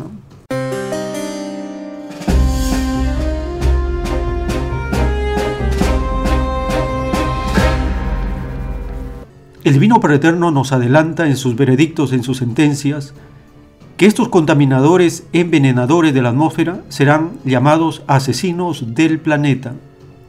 Y como una preparación de lo que viene del juicio de Dios en este mundo, a raíz de las inundaciones en Europa, en Bélgica, en Alemania, la televisión pública alemana publica un documento titulado Quien contamine podría acabar ante la Corte Penal Internacional. Compartimos esta nota publicada recientemente en la televisión alemana.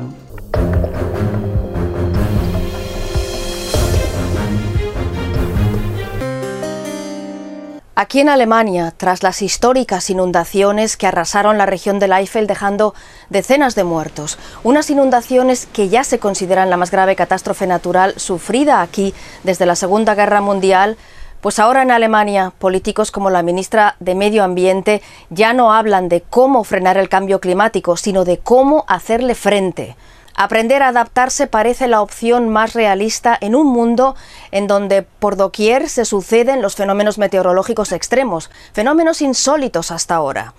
En las zonas arrasadas por el agua aquí en Alemania nunca antes, desde que hay registros, se habían medido los 200 litros por metro cuadrado que cayeron allí en dos días. En Canadá también, nunca antes los termómetros habían marcado más de 50 grados centígrados como ocurrió a comienzos del verano en la Columbia Británica, causando también devastación y decenas de muertes. Aunque el cambio climático ya fuera irreversible, como sostienen algunos expertos, forma parte de nuestra naturaleza idear estrategias para superar los problemas de cada época. El problema clave ahora es que a pesar de las evidencias, aún son pocos los gobiernos dispuestos a aceptar grandes cambios para preservar el medio ambiente. Un ejemplo son los esfuerzos para convertir el daño deliberado al medio ambiente en un delito internacional, pero por ahora son esfuerzos respaldados aún por pocos países y Alemania no es uno de esos países. ¿Debería castigarse esto de igual forma que un crimen de guerra? Cada vez son más los activistas, abogados y líderes políticos que responden sí. Quieren convertir el ecocidio, es decir, la destrucción ambiental intencionada de un territorio, en un delito internacional. Si equiparamos los graves daños a la naturaleza con los ataques contra las personas o la propiedad, afirmamos que son igual de dañinos, no solo legalmente, sino también desde el punto de vista moral, que los daños severos causados al medio ambiente. Ahora casi toda la legislación para preservar el medio ambiente funciona así. Cuando el daño ya está hecho, se exige a las compañías o a los gobiernos que compensen el mal causado con el pago de indemnizaciones. Quienes abogan por tipificar el ecocidio como delito internacional quieren pasar de la regulación a la persecución penal. Si los responsables de la toma de decisiones son conscientes de que su libertad personal podría estar amenazada si la decisión que toman o si el proyecto que llevan adelante tiene el potencial de destruir seriamente la naturaleza, eso podría hacerlos más cautos. El concepto de ecocidio no es nuevo. En 1972, Olof Palme, entonces primer ministro de Suecia, fue el primero en utilizarlo ante Naciones Unidas al responsabilizar a Estados Unidos de ecocidio por su uso del agente naranja durante la guerra de Vietnam. Este herbicida causó una severa destrucción del medio ambiente y malformaciones y discapacidades en millones de personas. Olof Palme se adelantó a su tiempo. Ahora, con una crisis climática que se agrava, y también con protestas internacionales que exigen respuestas más rápidas y contundentes, cobran también más fuerza las demandas de convertir al ecocidio en un crimen internacional. En 2019, el pequeño estado isleño de Vanuatu fue el primer país que llevó este asunto a la Corte Penal Internacional. Una enmienda del Estatuto de Roma podría tipificar como delito los actos equivalentes a un ecocidio. Esta pequeña nación del Pacífico se ve muy afectada por la subida de las temperaturas y del nivel del mar derivados del cambio climático. Entretanto, lo que había comenzado siendo un movimiento civil integrado por los activistas en torno a la abogada escocesa Polly Higgins se convirtió en la Fundación Stop Ecocidio, con sede en los Países Bajos, una fundación que ahora es escuchada en las más altas esferas de la política internacional. El Papa le ha dado su apoyo. También el Parlamento Europeo debate sus propuestas. Y lo mismo hacen las cámaras legislativas de varios países. Mandatarios como el presidente francés Emmanuel Macron ya han dado a entender que apoyarían la tipificación del ecocidio como delito internacional. Entonces, ¿significa esto que veremos a las comunidades de la selva amazónica hacerse representar por un abogado y demandar a los madereros ilegales ante la Corte Penal Internacional? ¿O que veremos cómo directores de consorcios responsables de destrucción ambiental son esposados para ser conducidos ante este tribunal? Bueno, aún no. Todavía no se ha llegado a un acuerdo sobre qué acciones deberían conducir a una imputación por ecocidio aún hay que determinar cuál es la magnitud que debería convertir a un delito en crimen internacional. ¿Debería ser una de las condiciones que haya humanos afectados? El cambio climático es el resultado de los millones de actos destructivos que todos cometemos. ¿Cuál debería ser su gravedad para que alguien sea considerado un criminal contra el medio ambiente? ¿Y quién sería el responsable legal de cada ecocidio? Llegar a acuerdos al respecto no es tarea fácil para el equipo internacional de juristas que trabajaron durante seis meses con la misión de redactar una definición de ecocidio, sostenible desde el punto de vista legal. La formulación de estos juristas fue la siguiente. El ecocidio implica la comisión de actos ilícitos o indiscriminados a sabiendas de que existe una probabilidad sustancial de que esos actos causen daños graves y generalizados o daños a largo plazo al medio ambiente.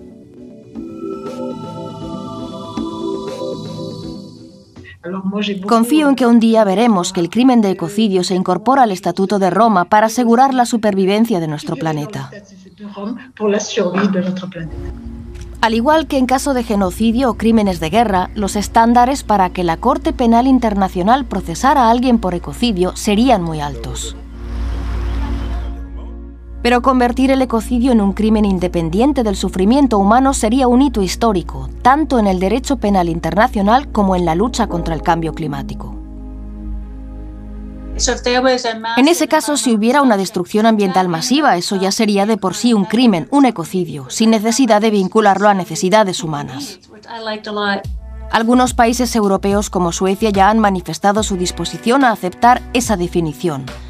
Eso es crucial para la campaña porque solo los estados que forman parte de la Corte Penal Internacional pueden proponer enmiendas a su carta, conocida como Estatuto de Roma.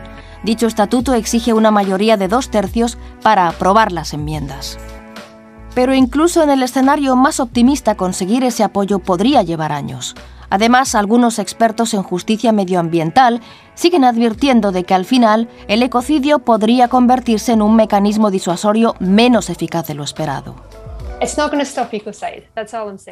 Eso no frenará el ecocidio. Lo que necesitamos es un cambio de sistema. Necesitamos cambios revolucionarios sustanciales en nuestra forma de vivir y de relacionarnos con la naturaleza. También necesitamos cambios en los poderes que damos a las empresas. Ahora nuestros sistemas se basan en la destrucción del medio ambiente, así que criminalizar a algunas personas no cambiará eso.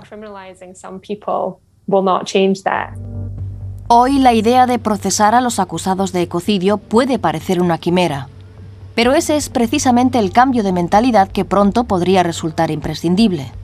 Los científicos advierten de que estamos llegando a un punto de inflexión irreversible y el tiempo para evitar la catástrofe se nos acaba. Quienes abogan por tipificar el ecocidio afirman que su objetivo es tanto aplicar mecanismos legales de disuasión como fomentar la responsabilidad ciudadana para conseguir cambios reales y duraderos. Hacen falta más avances de Alemania, Europa y el mundo para reforzar la lucha contra el cambio climático. Es lo que afirmaba tras las últimas inundaciones en Alemania el candidato a la Cancillería, que reemplaza a Angela Merkel al frente de los conservadores para las elecciones generales de septiembre. Armin Laschet, célebre por unos vaivenes repentinos que parecen destinados a agradar a los votantes, olvidaba quizá por un momento que hasta ahora la protección del clima solo le interesaba si la eliminación de los combustibles fósiles de la producción energética industrial no implicaba desventajas para la competitividad. Es de esperar que el gobierno alemán y el resto de los gobiernos del planeta empiecen a valorar la competitividad más a largo plazo. Un mundo con poblaciones arrasadas y con cada vez más desplazados por temperaturas al alza que superan un récord tras otro, con inundaciones cada vez más frecuentes y devastadoras e incendios provocados o causados por las sequías derivadas del calentamiento, seguro que ese mundo no será competitivo, ni siquiera será habitable. El tiempo está cerca. En un párrafo del rollo del Cordero de Dios, el Divino Padre Eterno nos anuncia, los elementos también piden pruebas a Dios en sus leyes de elementos, y ellos hacen variar la calidad como tales cuando la criatura viola la divina ley de Dios. En otras palabras, las propias criaturas cuando violan la ley de Dios y sin darse cuenta afean los climas, son ellas mismas las que hacen disminuir el goce de un buen tiempo o clima. Al mundo de la prueba se le advirtió que todo era viviente. Es así que todos los elementos de la naturaleza también participan en el divino juicio de Dios, porque elementos y espíritus pidieron en divina igualdad psicológica, ser tratados por igual en el divino juicio de Dios. Materia y espíritu tienen un desenlace que a todos asombrará. Materia y espíritu habían pedido a Dios un todo perfecto en desarrollo de prueba. La prueba de la vida había sido elegida por los libres albedríos de materia y espíritu entre otras infinitas formas de vida, porque el Eterno dispone de modelos de vida que no tienen ni principio ni fin. Escrito por el primogénito solar, Alfa y Omega.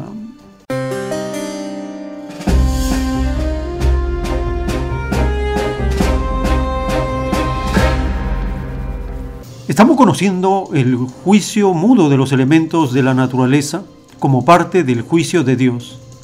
Compartimos las recientes notas publicadas a raíz de este desastre nacional en Alemania.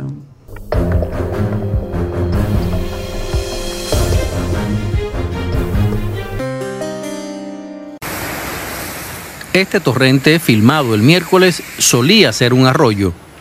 Es una situación que pocos habrían creído posible en el oeste de Alemania. Pero esta imagen es aún más desoladora. Una casa entera arrastrada por la corriente.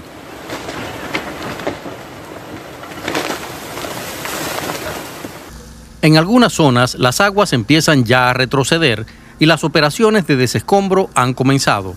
Pero las tormentas han dejado un rastro de destrucción a su paso. La gente está conmocionada.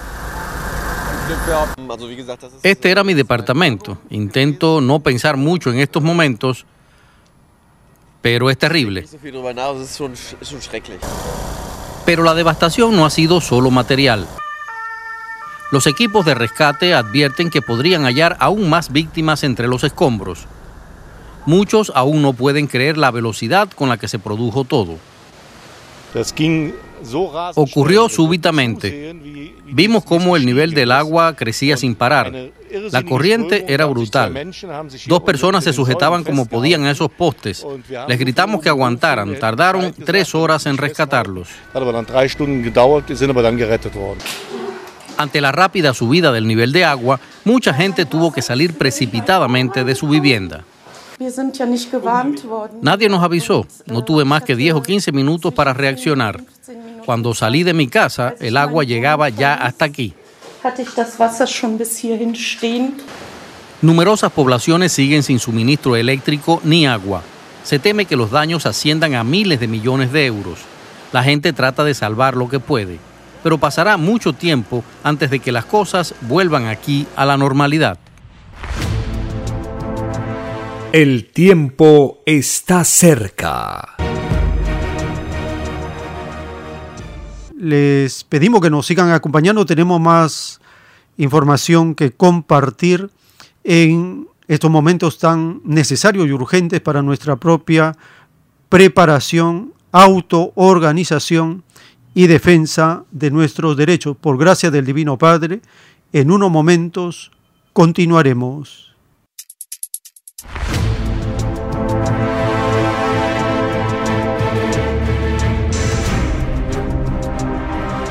El tiempo está cerca.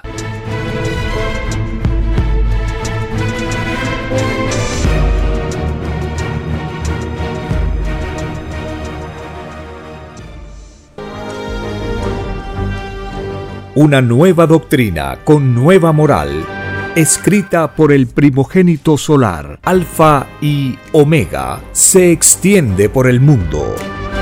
El cambio de costumbres provocará la caída del sistema de vida, de las leyes del oro. La desigualdad, la injusticia, la corrupción y la explotación dejan de serlo cuando todos los seres humanos no las aceptan ni las permiten. Conozca lo que vendrá para aprender a gobernarnos a nosotros mismos. Solo una unidad común y con nueva moral dará paz al mundo. Alfa y Omega. Comparta gratuitamente todos los libros en formato PDF de la página web www.alfayomega.com. Transmite Radio Cielo. Ahora, tu radio favorita, Cielo, llega a todo el mundo. Visítanos e interactúa con todos tus conductores de la variedad de programas que ofrece tu radio Cielo. Radio Cielo en la red. Ingresa a la www.radiocielo.com.pe y desde tu teléfono móvil, interactúa con nosotros. Radio Cielo, a la vanguardia de la tecnología. Te- tecnología. Ci- Cielo.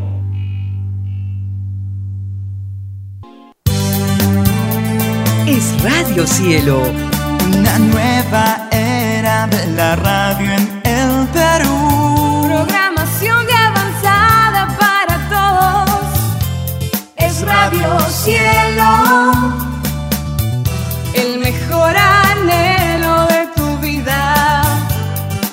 labios cielo, sembrando amor y conciencia. Es Radio Cielo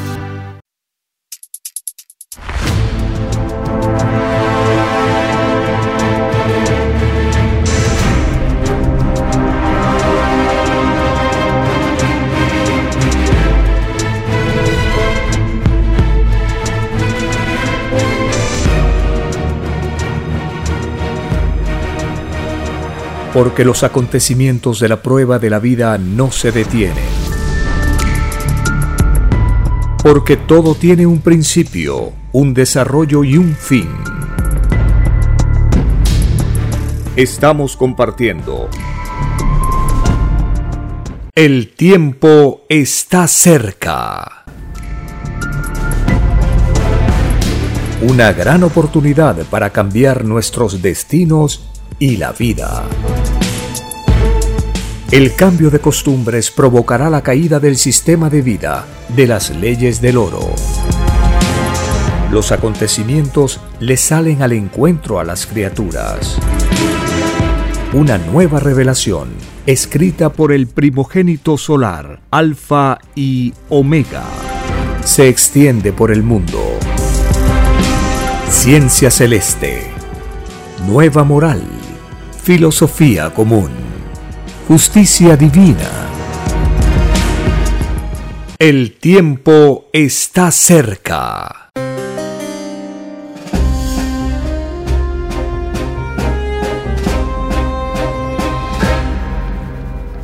Gracias al divino creador de todas las cosas, estamos compartiendo estas informaciones que tienen como fundamento las Sagradas Escrituras y la justicia de la nueva doctrina. La nueva revelación es el último aviso para empezar la divina justicia a esta humanidad. Es la doctrina que enseña a todos los seres humanos a actuar con responsabilidad porque cada uno es el constructor, el creador de su propio futuro espiritual. Conoceremos la verdad que se avecina en los rollos del Cordero de Dios. Este conocimiento, escrito en unos pergaminos, nos dice que el tiempo del arrepentimiento significa cambiar de sistema de vida. Dentro del sistema capitalista, nadie puede arrepentirse. Tenemos que cambiar de sistema de vida para que se considere un arrepentimiento. Y en un párrafo de los rollos del Cordero de Dios, el Divino Creador nos dice lo que viene. La ciencia del Cordero de Dios revolucionará al mundo como jamás doctrina alguna lo hizo. Su influencia será tal que provocará guerra intelectual entre Oriente y Occidente y provocará la caída de la gran bestia, la caída del mayor yugo del mundo, la caída del llamado capitalismo explotador. Y al caer este imperio de demonios, desaparecerá el hambre en el planeta Tierra. Era el precio que pagaba un mundo que tenía un concepto demoníaco de la libertad, el concepto de la paz armada, el colosal presupuesto dedicado a las malditas armas hace del planeta Tierra uno de los mundos más hambriados del universo tal como fue hambriado y esclavizado el pueblo de Israel en la era faraónica. Revelación dictada por el Divino Padre Eterno, escrita por el primogénito solar, Alfa y Omega.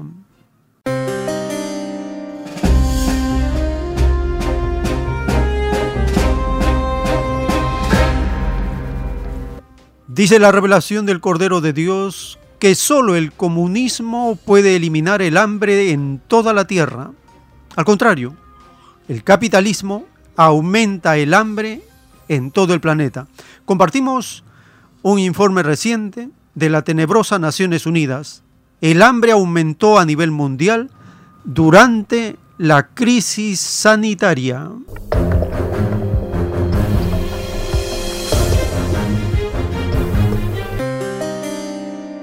Aunque todavía es temprano para determinar cuáles serán los impactos a largo plazo de la pandemia de la COVID-19 en la seguridad alimentaria mundial, la edición de 2021 del reporte Estado de la Seguridad Alimentaria y la Nutrición en el Mundo, elaborada por diferentes entes de la ONU, como el Programa Mundial de Alimentos y la Organización Mundial de la Salud, destacó uno de los mayores aumentos del hambre en el mundo en décadas, con casi una décima parte de la población mundial desnutrida en 2020.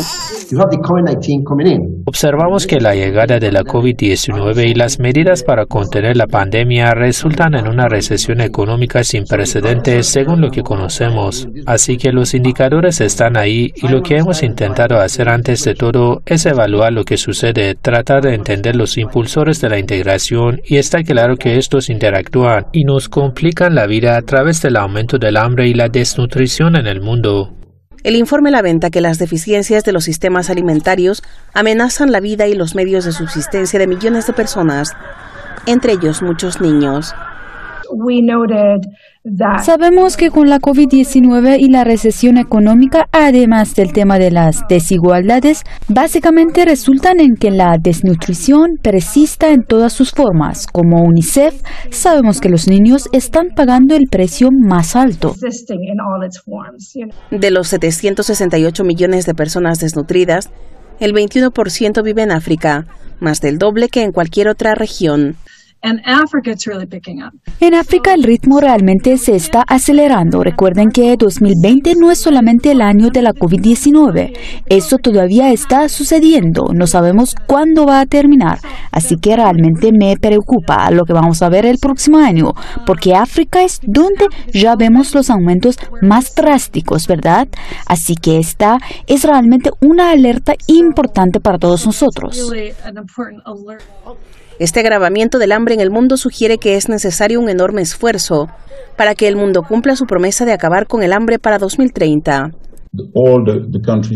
Todos los países del mundo se comprometieron a erradicar el hambre y todas las formas de malnutrición para 2030 y lo que este informe dice hoy es que no vamos por buen camino. Después de disminuir durante varias décadas, la inseguridad alimentaria ha ido en aumento desde mediados de la década de 2010 vinculados esencialmente a conflictos, el cambio climático y los problemas económicos. Y todo esto fue exacerbado por la situación de la pandemia. Cristina Leiva con información de Fahime Shoya, Hispan TV Noticias.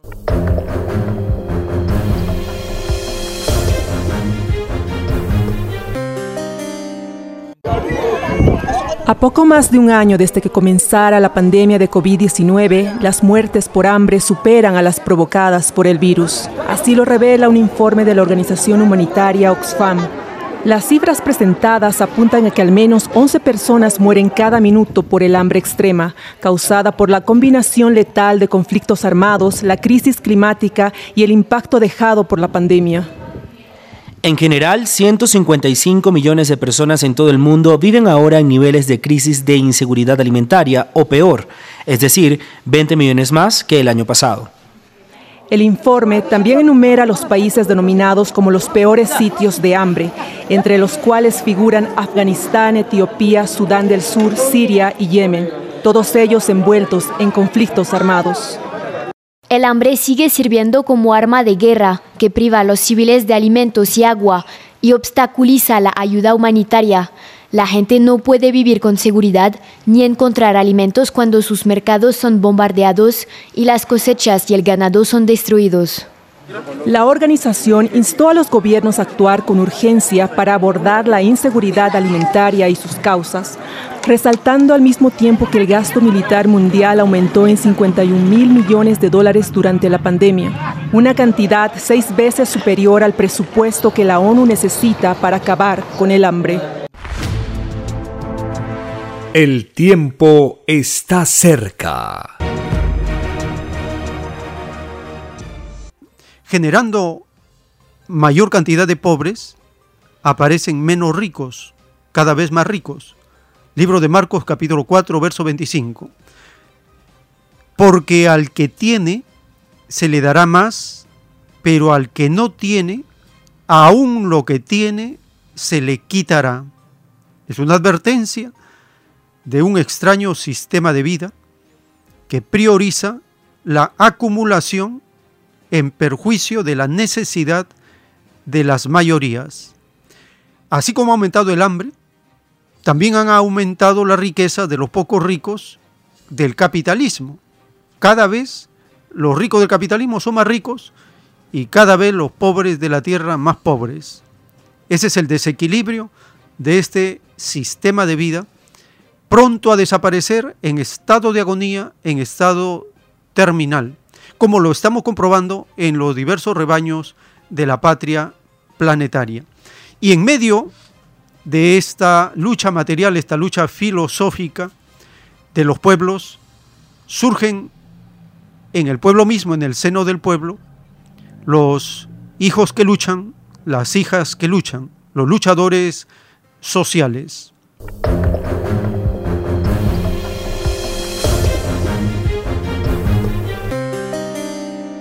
En el tránsito de esta misión de compartir la nueva filosofía en las plazas, en las calles, en los diversos locales, nos hemos ido encontrando en el camino con hermanos y hermanas que están en esta misma misión.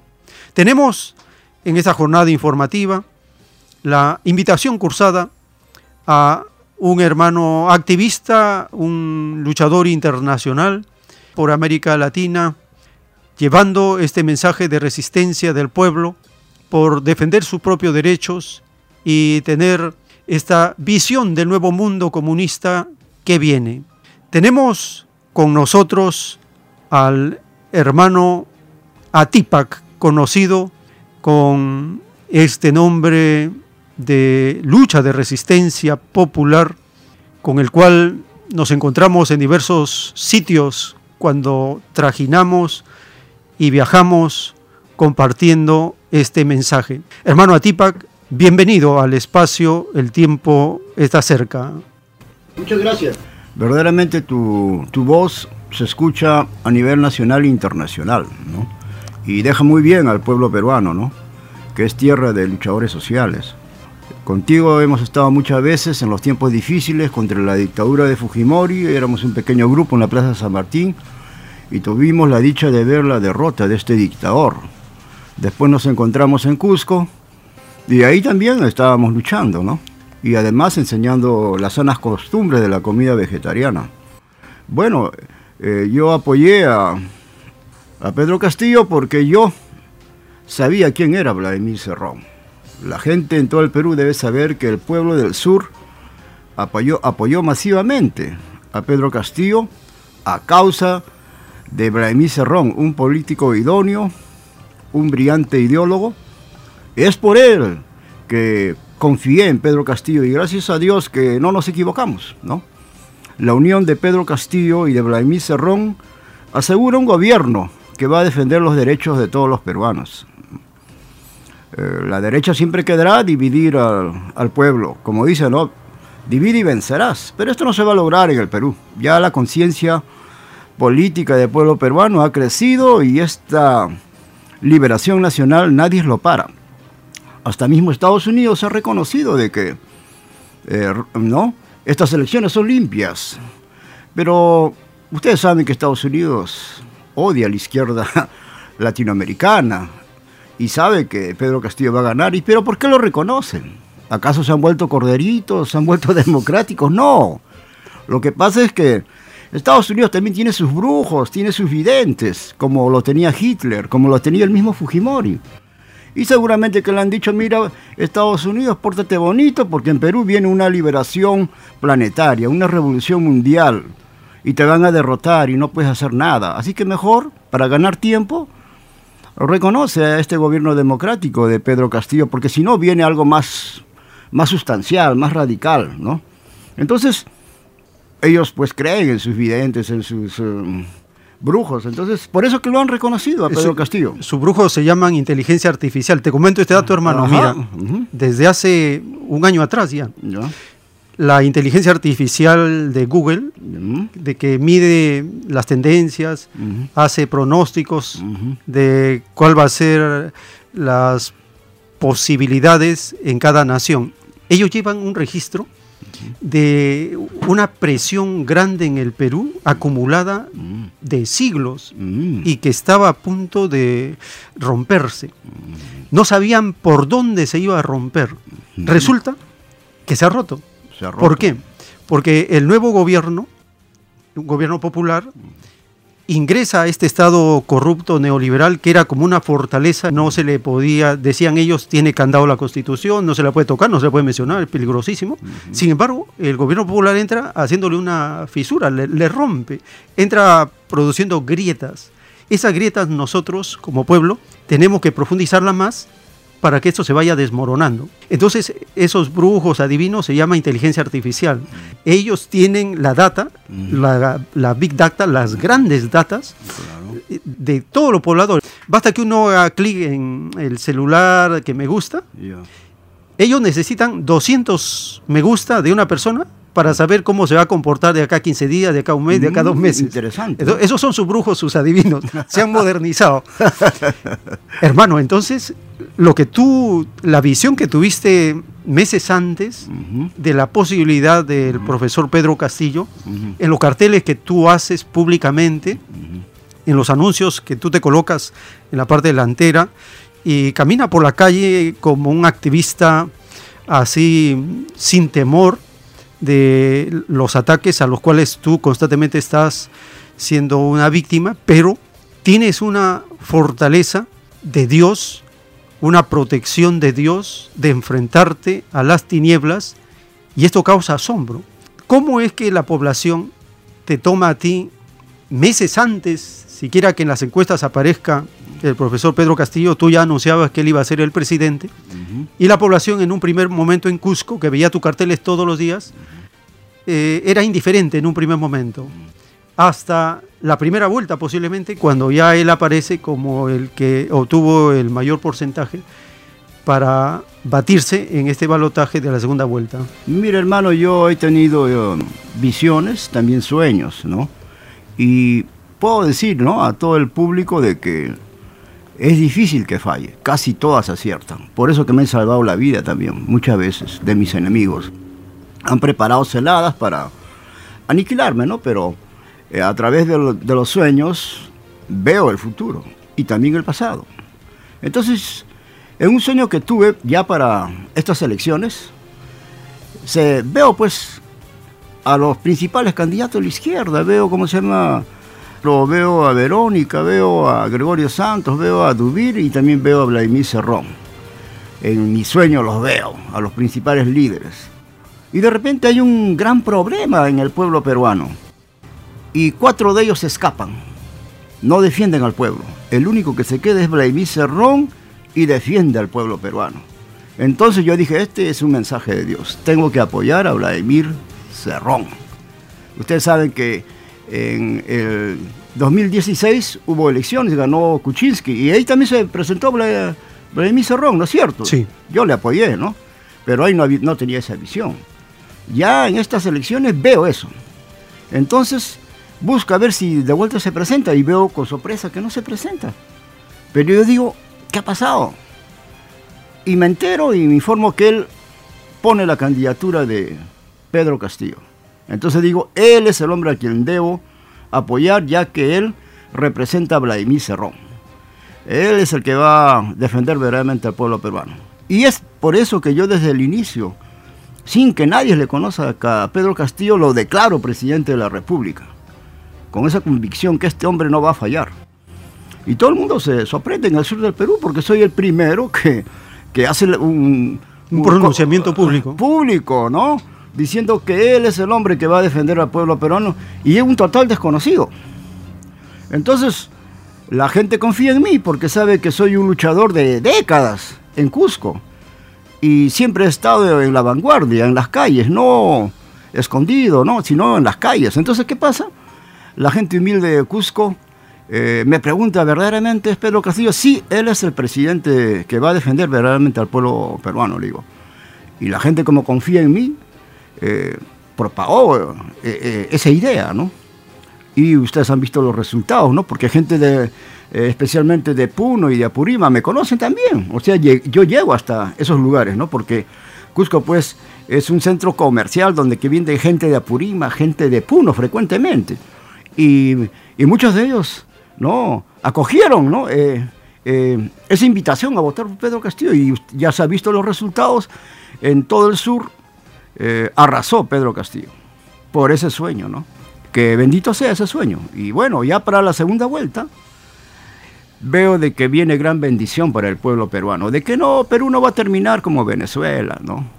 Eh, por varias razones que menciono en un, folleto que he escrito, ¿no? Eh, pero lo que sí te digo es de que en este sueño veo de que para Perú viene abundancia y belleza, y que el Cordero de Dios controla todo el Perú, ¿ya? Y ya faltando pocos días para que se dé la segunda vuelta, veo de que la gloria de Dios brilla de una manera increíble en todo el territorio peruano.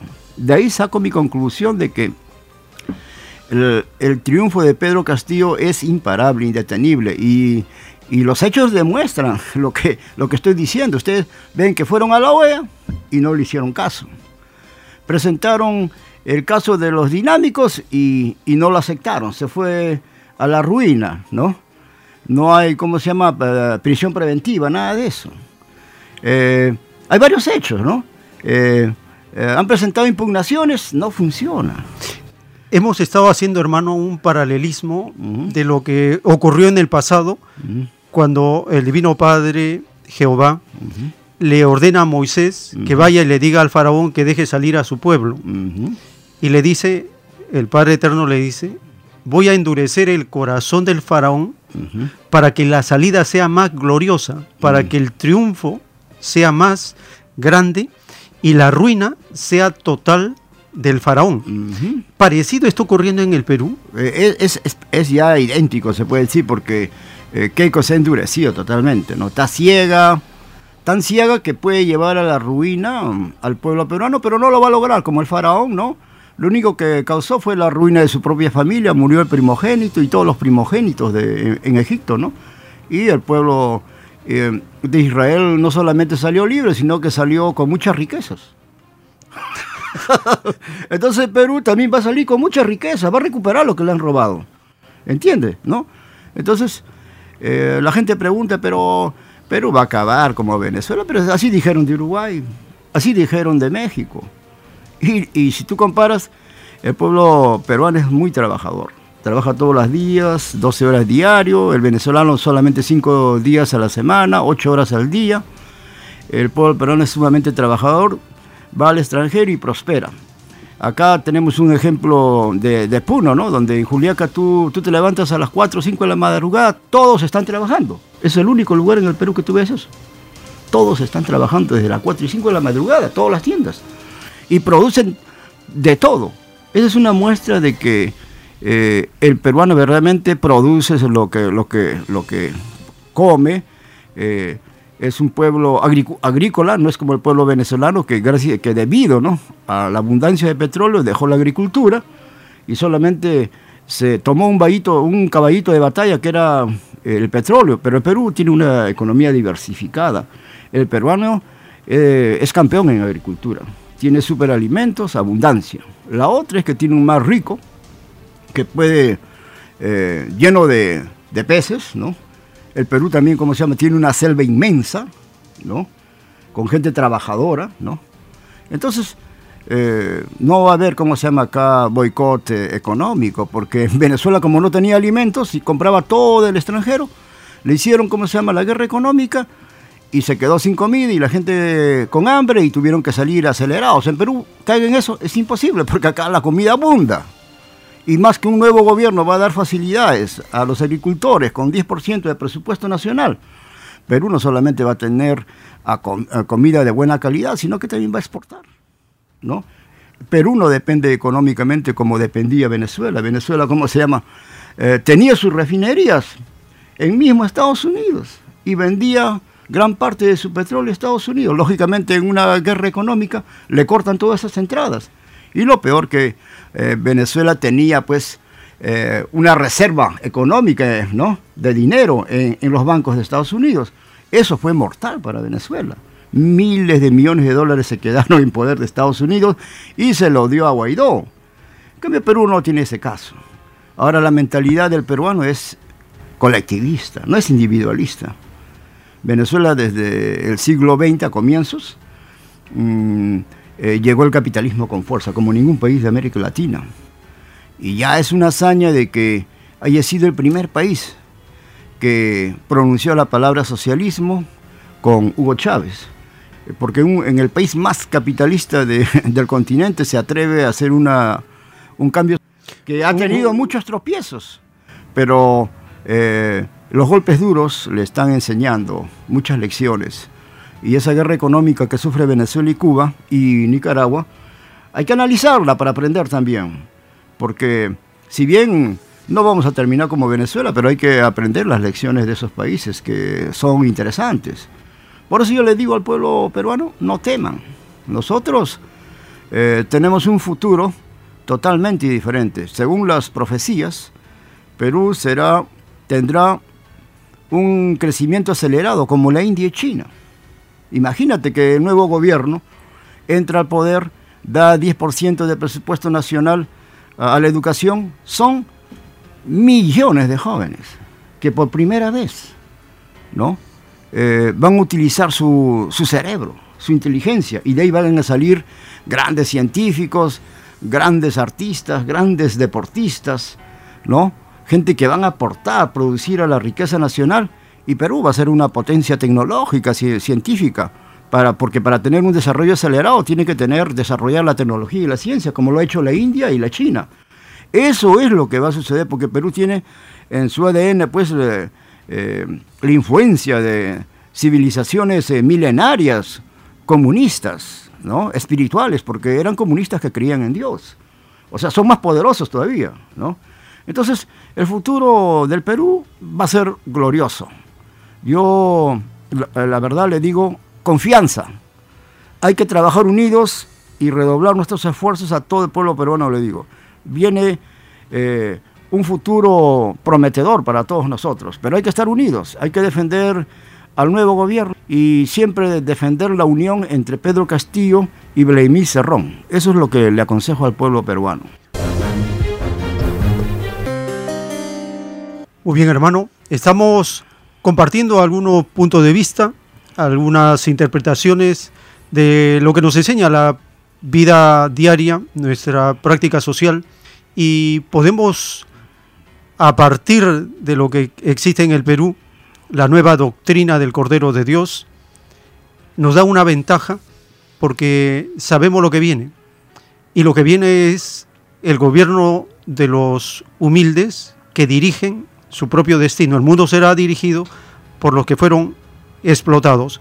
En el Perú no se sabía cuál iba a ser el rumbo que se iba a tomar en este proceso de transformación social, pero lo que está ocurriendo es una primera señal, son señales uh -huh. del proceso que está en pleno desarrollo. Es, ¿Tienes para complementar sí, algo? Sí, sí. Este, eh, yo quisiera decirle ¿no? de que todo lo que la derecha nos se va a ir contra ellos, como dice la, las profecías, las enseñanzas del Cordero de Dios. Si nos llamaron terroristas, ellos terminarán siendo los terroristas, ¿entiendes? Y también un mensaje para los militares peruanos, ¿no? Policías, soldados, ¿no?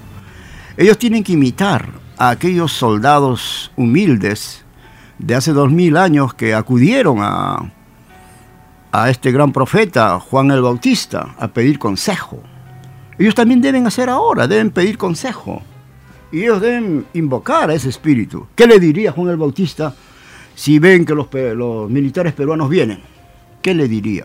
Juan Bautista le diría, ¿sabes qué? Usted únanse al pueblo. Defiendan los derechos del pueblo peruano. Ya dejen de ser engañados, utilizados por esa eh, parásita burguesía limeña. ¿No?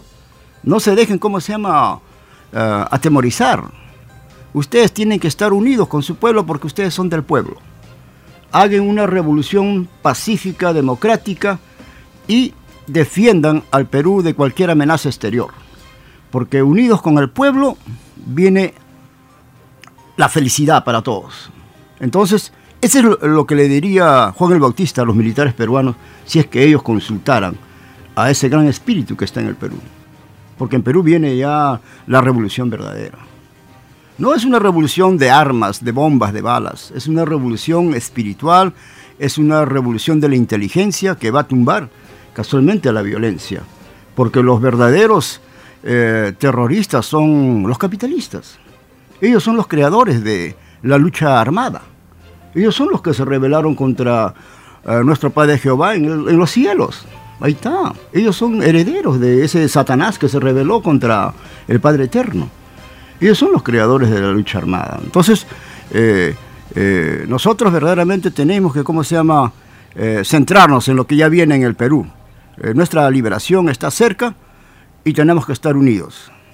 Muy bien, hermano. En medio de este desarrollo de la lucha entre el bien y el mal, de la luz y las tinieblas, en esta agonía del capitalismo, ellos tienen planificado oponerse a todo gobierno progresista, todo gobierno popular, todo gobierno socialista. Es el caso del gobierno socialista de Cuba. Ellos tienen planificado, Estados Unidos, Europa, Occidente, tiene planificado destruir a la revolución socialista de Cuba más aún cuando su vacuna acaba de reconocerse que tiene una eficacia del 100% para prevenir la muerte y la enfermedad severa. Es la última publicación de RT. Estos datos ya los sabía Estados Unidos y Europa, y entonces es un descrédito mundial que una nación bloqueada por 60 años sea capaz de producir una vacuna 100% que sea eficaz. Esto es un golpe a la soberbia y la prepotencia y el orgullo de Occidente capitalista.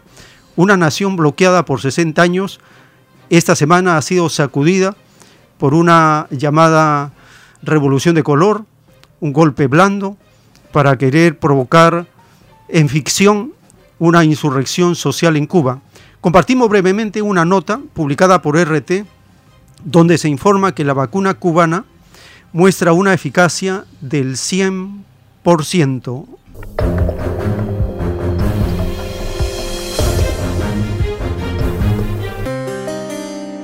Y nos quedamos en Cuba. Sobre las vacunas en la isla, científicos del Centro de Ingeniería Genética y Biotecnología de La Habana indican que el compuesto Abdala, después de las tres dosis, muestra una efectividad del 100% en la prevención de la enfermedad severa y la prevención de la muerte. El fármaco cubano tiene más del 92% de eficacia frente a la enfermedad en general. El gobierno anunció que el 60% de la población estará totalmente vacunada en agosto. Indican que ya se han aplicado casi 8 millones de dosis con los tres candidatos vacunales que se producen en la isla. Según especifican, más del 25% de los habitantes ya tienen al menos una dosis administrada, lo que supera la media mundial.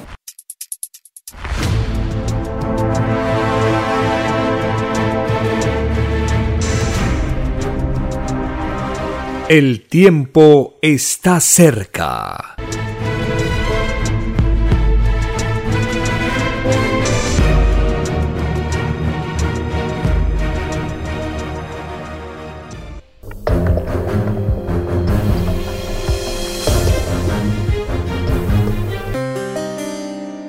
Y en medio de la calumnia y la mentira que hace Estados Unidos contra el socialismo y el comunismo, Escuchemos una nota publicada por Hispan TV del doble rasero, cómo Occidente, cómo el capitalismo mide en forma diferente a las dictaduras capitalistas y cómo ataca a Cuba.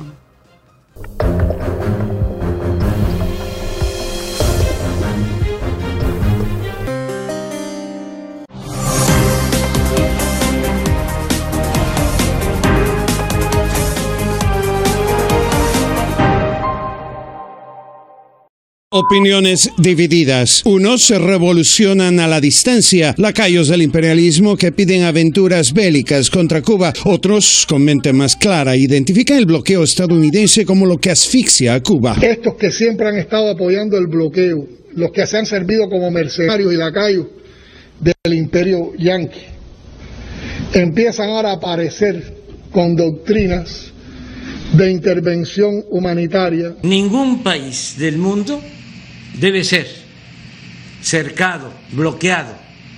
Eso es lo más contrario que puede haber a los derechos humanos. En Estados Unidos, republicanos, así como demócratas, se sacan la careta, ignoran a la comunidad mundial y a su voto en contra del embargo. En casa propia no pueden solucionar el terrorismo neonazi de insurgentes y traidores, tampoco pueden terminar la inmunidad de los actos brutales de la policía ni el tráfico de armas, pero desde ya, legisladores y burócratas están ocupados en extender la democracia hacia Cuba, aunque sea a punta de balas y misiles, como en Irak, Afganistán y otros. Realmente no justifica nada de lo que se está haciendo ahora mismo, excepto lo único que lo justifica son los votos electorales de dos estados, que, y que da la casualidad que son dos estados muy importantes en las elecciones presidenciales, que son la Florida y New Jersey. Cuando la policía de Colombia viola, tortura o hace desaparecer activistas o manifestantes, nadie exige la intervención militar de Estados Unidos. Cuando en Brasil se hacen desaparecer forzadamente a líderes originarios e indígenas, nadie exige la intervención militar de Estados Unidos. Cuando el régimen de Tel Aviv bombardea escuelas y hospitales palestinos, nadie pide botas estadounidenses en la zona. Sin embargo, las cuestiones de conveniencia van cambiando las narrativas y tal es el caso de Cuba, Venezuela, Nicaragua, Haití o Bolivia. Ellos tienen una postura eh, eh, producto de esa misma postura de la extrema derecha cubanoamericana en Estados Unidos, que es a favor de la guerra. Esta es María Rosa Payá, supuesta disidente cubana y propietaria de la ONG Fundación para la Democracia Panamericana basada en Miami. En los últimos meses, Payá, aparte de recibir cuantiosas ganancias, se dedicó a un tour sacándose fotos con dictadorzuelas, nazis insurrectos y otros violadores de derechos humanos que también persiguen las políticas imperialistas en contra de América Latina. El resultado es evidente, un pseudo en Cuba, auspiciado y coordinado desde Miami. Marcelo Sánchez, Hispan TV. El tiempo está cerca. La verdad es que esta revolución de colores ¿no? Eh, es fabricada, ¿no? Pero ya viene la verdadera revolución y, ¿no? de colores, la auténtica revolución de colores que se va a dar en el tercer mundo y ya está comenzando en Sudamérica. Los pueblos se rebelan en Chile, en Perú, en Colombia y, eso verdaderamente eh, va a ayudar mucho al pueblo cubano para que rompa eh, ese bloqueo maldito de los gringos. ¿no? Es, verdaderamente es terrorismo económico contra los pueblos de América Latina. Pero eso se viene abajo, porque viene la verdadera revolución de colores que va a salir de Perú, Chile, Colombia, en ese orden, ¿no? Y entonces, ¿cómo se llama? Eh, vamos a trabajar económicamente con el glorioso, valiente pueblo cubano y nos reiremos de Estados Unidos que entrará verdaderamente una crisis mundial porque ya su moneda eh, va a perder valor. Y el trabajo de los pueblos de América Latina eh, va a ser, ¿cómo se La gran noticia, ¿no? El tercer mundo sale como potencia mundial. Entonces, yo le pido al pueblo cubano que siga resistiendo con optimismo porque su liberación se dará junto con los pueblos de América Latina, la Yala.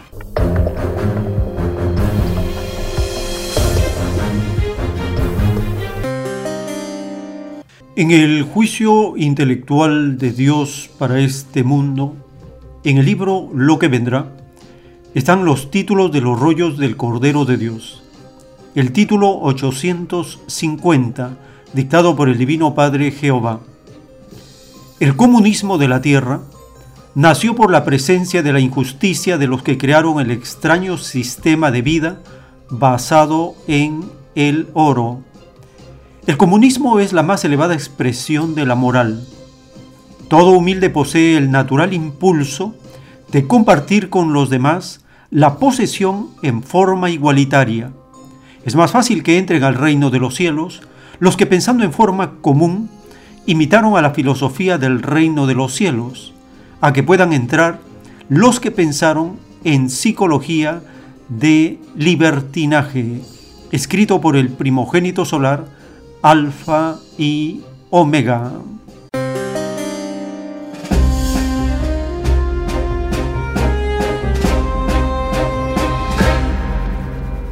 Dice el Divino Creador que el comunismo es la expresión más elevada de la moral, porque los humildes tienden a compartir con los demás la posesión en forma igualitaria. El socialismo en la tierra imitó en forma imperfecta esta igualdad.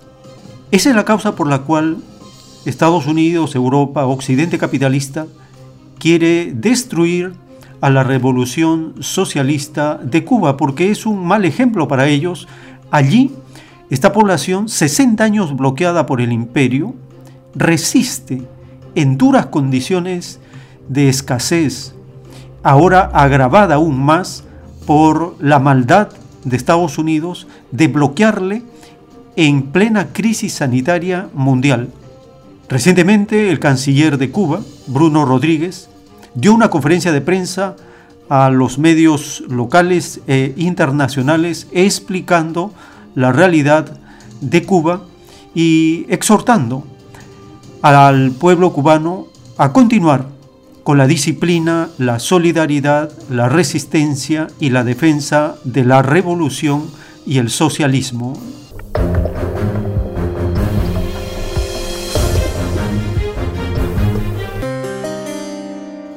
No descansaremos hasta salir de la situación de pandemia y de sus impactos agravados en nuestra economía, combinados con los del bloqueo Reconocemos y emociona el esfuerzo de nuestra gente, el esfuerzo de nuestros trabajadores, de nuestros estudiantes, de, todos los sectores de nuestra sociedad, de las mujeres que ocupan un lugar especial en esta lucha, de nuestros niños eh, unidos a la escuela y a su maestro de manera eh, virtual o televisiva en estos momentos difíciles y defenderemos a ultranza, como siempre hemos hecho, nuestro derecho a la paz, nuestro derecho a la seguridad ciudadana.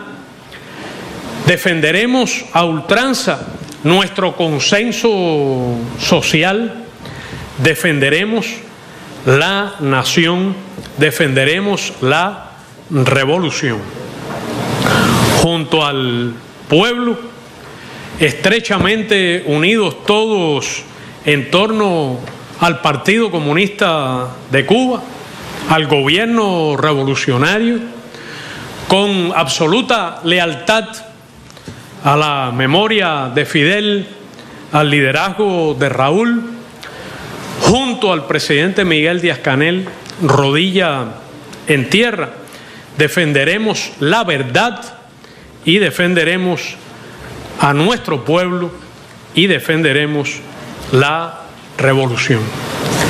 Y contamos de, de, antemano no solo con un consenso abrumador en nuestro pueblo, sino con su persistente optimismo, con su consagración en medio de las dificultades a enfrentar y resolver los problemas y avanzar. No se trata solo de resistir victoriosamente, sino continuaremos avanzando pese a cualquier dificultad en el consenso y la armonía y la participación de todas las cubanas y cubanos en el desarrollo de nuestra economía y en eh, el eh, desarrollo de los propósitos que nuestro pueblo, de manera libre y soberana, defenderemos la revolución. El tiempo está cerca.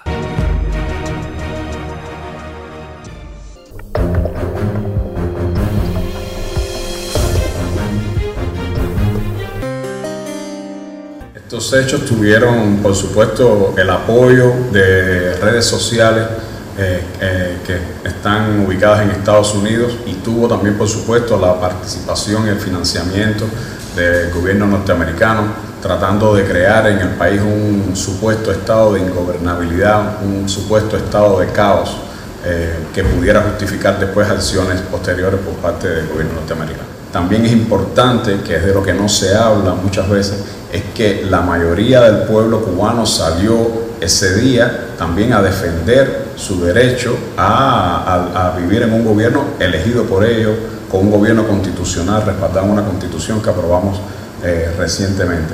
Y ese, ese pueblo, ese pueblo que salió precisamente a defender a su, a su país es mucho más en cantidad que los pocos que salieron a protestar ese día. La realidad dentro de Cuba hoy, ¿cuál es? Es la de un país tranquilo, un país que se ha dedicado nuevamente a su trabajo, a tratar de seguirse recuperando ante la epidemia, a concentrarse en, la, en las situaciones más importantes, con un gobierno enfocado en resolver las causas de este problema, la situación económica, en seguir buscando soluciones, en seguirse preocupando de su pueblo. Esa es la situación hoy dentro de Cuba. El gobierno norteamericano, si realmente quiere ayudar al pueblo de Cuba, lo que tiene que hacer es levantar el bloqueo, permitir acceso a los recursos financieros, dejar de entrometerse en los asuntos internos de nuestro país, dejar de intentar cambiar la decisión de un pueblo que hace más de 60 años optó por el camino del socialismo. Si Estados Unidos lo que quiere es ayudar a Cuba, lo que tiene que hacer es lo que hacen otros países, lo que ha hecho China, por ejemplo, que en el medio de la pandemia ha sido uno de los países que más ayuda ha enviado a nuestro país en, en insumos, en equipos para enfrentar la pandemia, que ha sido también el destino de muchas de nuestras compras para no solamente para el desarrollo económico, sino para el enfrentamiento de la COVID-19. O sea, un país que trabaja como China precisamente para ayudar a Cuba, como mismo ha estado ayudando al mundo, esos son los países que sí realmente pueden, eh, pueden ser muestras de cómo se puede ayudar a un pueblo que tiene unas dificultades como el pueblo de Cuba. Por eso aprovechamos este momento además para eh, agradecer al gobierno chino al gobierno chino por la posición de ayuda, de ayuda pública ante estos acontecimientos en Cuba, que fue expresado por el, por el vocero eh, Chao Tien en su conferencia de prensa del día 13, donde dejó reforzado y públicamente patente la disposición y, la, el, apoyo de, de, China a nuestra causa y a, y a la construcción del socialismo en nuestro país, además fortaleciendo la amistad, la hermandad que existe entre ambos pueblos, entre ambos partidos y entre ambos gobiernos. El tiempo está cerca. Hermano, en la doctrina Alfa y Omega hay una profecía que dice en el juicio final fue escrito que todo grande será despreciado y todo humilde será ensalzado. He aquí el nuevo mundo que se inicia los pobres, los desposeídos, los explotados, los engañados, los hambriados, todo lo tendrán, porque todo debió ser de ellos. ¿No se os enseñó que todo humilde es el primero? Los humildes de este mundo, a los que llamáis subdesarrollados, gobernarán el nuevo mundo. Escrito por el primogénito solar, Alfa y Omega.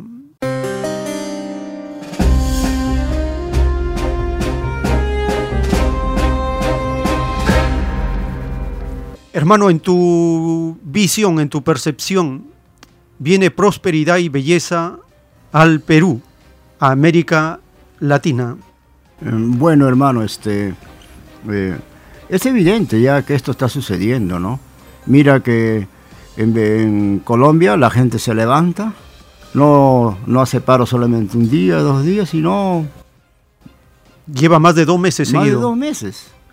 Entonces, es el espíritu de Dios que mueve a ese pueblo por la liberación, como en tiempo de, Egipto, ¿no? Entonces lo mismo está pasando en Chile. Los jóvenes pierden sus ojos, ¿no? Arriesgan su vida y han triunfado. Y se ha dado el lujo de abrir puertas para una nueva constitución y eligen a una mujer mapuche. El despertar de los pueblos originarios es increíble en todo el continente. La profecía del libro del Mormón, que es un verdadero libro de Dios, lo dice, los pueblos originarios van a recuperar su tierra y volverán a ser felices como en el pasado. Eso es lo que dice la profecía del libro del Mormón. Eh, Alfa y Omega también lo dice, el tercer mundo, ¿no? Eh, será una potencia mundial. Entonces, eh, cuando veo, ¿cómo se llama? Que entra una mujer ¿no? como presidenta de la nueva Asamblea Constituyente, una india mapuche, la señora Elisa Loncón.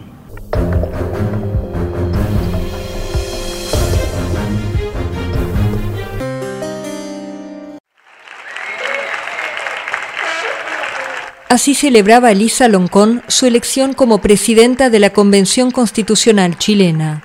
Esta doctora en lingüística, de izquierda aunque sin partido, y oriunda de una comunidad mapuche de la Araucanía chilena, dice que la instalación de la convención no fue fácil. Ahora hemos tenido nosotros eh, una instalación muy compleja, dado a que el gobierno que pertenece a una línea política de derecha no tiene sus apuestas para este proceso constituyente. El gobierno de turno le hubiera, no le hubiera gustado nunca eh, estar en esta, iniciar este proceso constituyente. Loncón admite que los primeros días de funcionamiento hubo horrores, pero los considera parte de la experiencia inédita que viven y cree que se logrará el diálogo en ese grupo de 155 constituyentes desconocidos entre sí, con una mayoría de independientes de izquierda y una minoría de derecha. Eh, yo espero que con el tiempo vaya creciendo esta sensibilidad, que no se vuelva, las posiciones no se vuelvan dogmáticas, sino que eh, en el proceso de conversación, de diálogo, se trabaje reconociendo eh, la necesidad del otro. y si, y si, si un, grupo que siempre ha estado con los privilegios y esos privilegios significó eh, eh, vulnerar los derechos del otro, eso es un problema de justicia histórica, ¿no? Y eso se tiene que comprender. La presidenta de la Asamblea sueña con un futuro más inclusivo y con una naturaleza libre de explotación y contaminación en el fondo son derechos, garantizar derechos sociales para todo el pueblo, para todos los pueblos de Chile, incluyendo las naciones originarias, y garantizar los derechos de la madre tierra. Queremos tierra, necesitamos nuestros bosques, nuestros ríos que sigan corriendo libre, sin contaminación. Pese a las dificultades, Loncón confía en que en un año entregarán una nueva Carta Magna que deje atrás la heredada de la dictadura de Augusto Pinochet. El tiempo está cerca. Eso es una señal ya evidente, ¿no? Cuando vemos que el Perú profundo se levanta. Eso nunca se vio. Todo el pueblo eh, profundo del Perú se levanta eh, y, y vence a esa pequeña burguesía limeña parásita, ¿no? que no produce nada, solamente sabe robar, heredera de los verdaderos terroristas españoles, esa sangre tienen, ¿no? Pero yo me quedo asombrado, ¿no? Cuando eh, Pedro Castillo no gasta ni un sol para su campaña. Mira, ese, espíritu eh, de solidaridad característico del pueblo peruano, eso se vio. ¿Cómo se llama? Eso se vio en, las elecciones de, Perú posible con Alejandro Toledo, no gastó, el pueblo gastó su dinero, hizo la marcha de los cuatro suyos, se vio también en, la campaña, ¿cómo se llama?, de, de Ollanta Humala, pero ahora es más evidente, porque este desconocido candidato, que no fue promovido por sectores adinerados como ocurrió, ocurrió con, con Alejandro Toledo, de la nada ha gastado su dinero, ha hecho campaña, vienen a Lima, y ahí se demuestra ese gran espíritu de unión y solidaridad que hay en el Perú y es la señal de América Latina. Estamos viendo cómo el pueblo cubano, ¿no? Con ese gran amor, esa gran fidelidad a Fidel Castro resisten.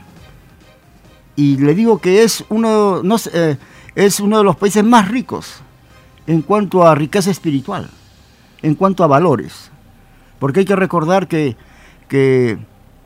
Cuba es 12 veces más pequeño que el Perú. 12 veces más pequeño que el Perú. Y está más poblada que el pueblo peruano. Pero en Cuba no hay niños durmiendo en la calle, no hay eh, gente muriéndose en la calle de enfermedades, no hay delincuencia, puedes caminar en la noche, no hay problema. donde que la gente vive tranquila, no estás asustado como en Lima cuidando tu celular, que no te lo arranche. Cuba es 12 veces más, eh, Perú es 12 veces más grande que Cuba. Y si tú lo comparas a Cuba con Brasil, que tiene 200 millones, resulta que Cuba le gana en, medalla de oro en los Juegos Olímpicos. ¿A quién? A un enorme país que es ocho veces más grande que el, que el Perú, que tiene 200 millones de habitantes y tiene más medalla de oro olímpico que el mismo Brasil. Entonces ese pueblo verdaderamente es rico. Será pobre en, en tamaño, será pobre, ¿cómo se llama?, en recursos eh, eh, naturales, pero es un pueblo inmenso en valentía, inmenso en coraje, inmenso en trabajo, porque para lo que han logrado, para sacar cinco eh, vacunas, ¿no? Porque no, es, no, es, tres, son cinco. deja chico a cualquier país del mundo. Estados Unidos creo que ha sacado como, acabo de escuchar, dos, dos vacunas, ¿no?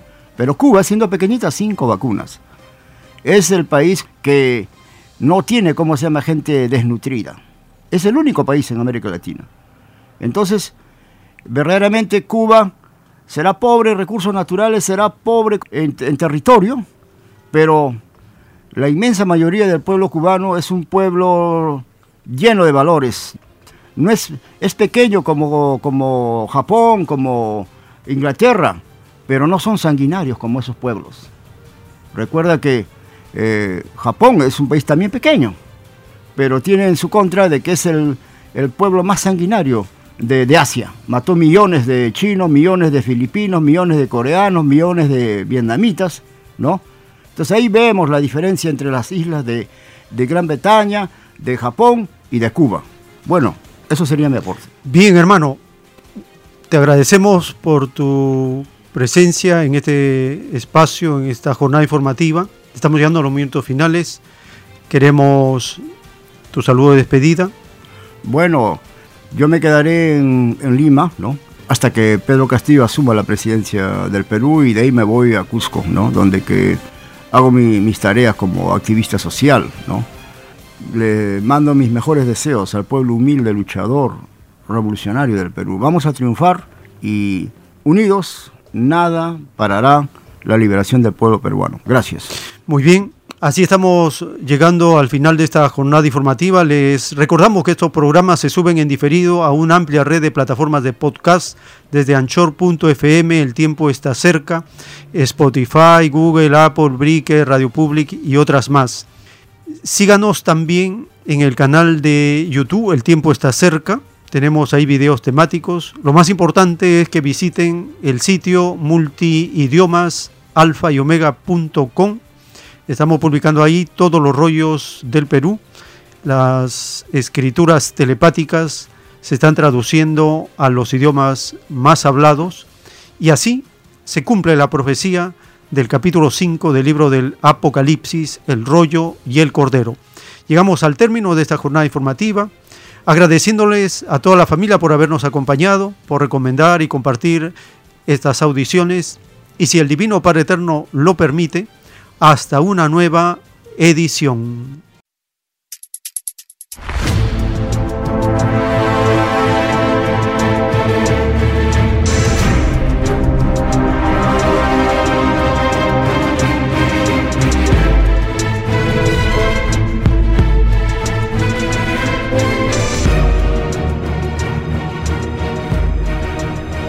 Porque la vida en desarrollo no se detiene en ningún instante.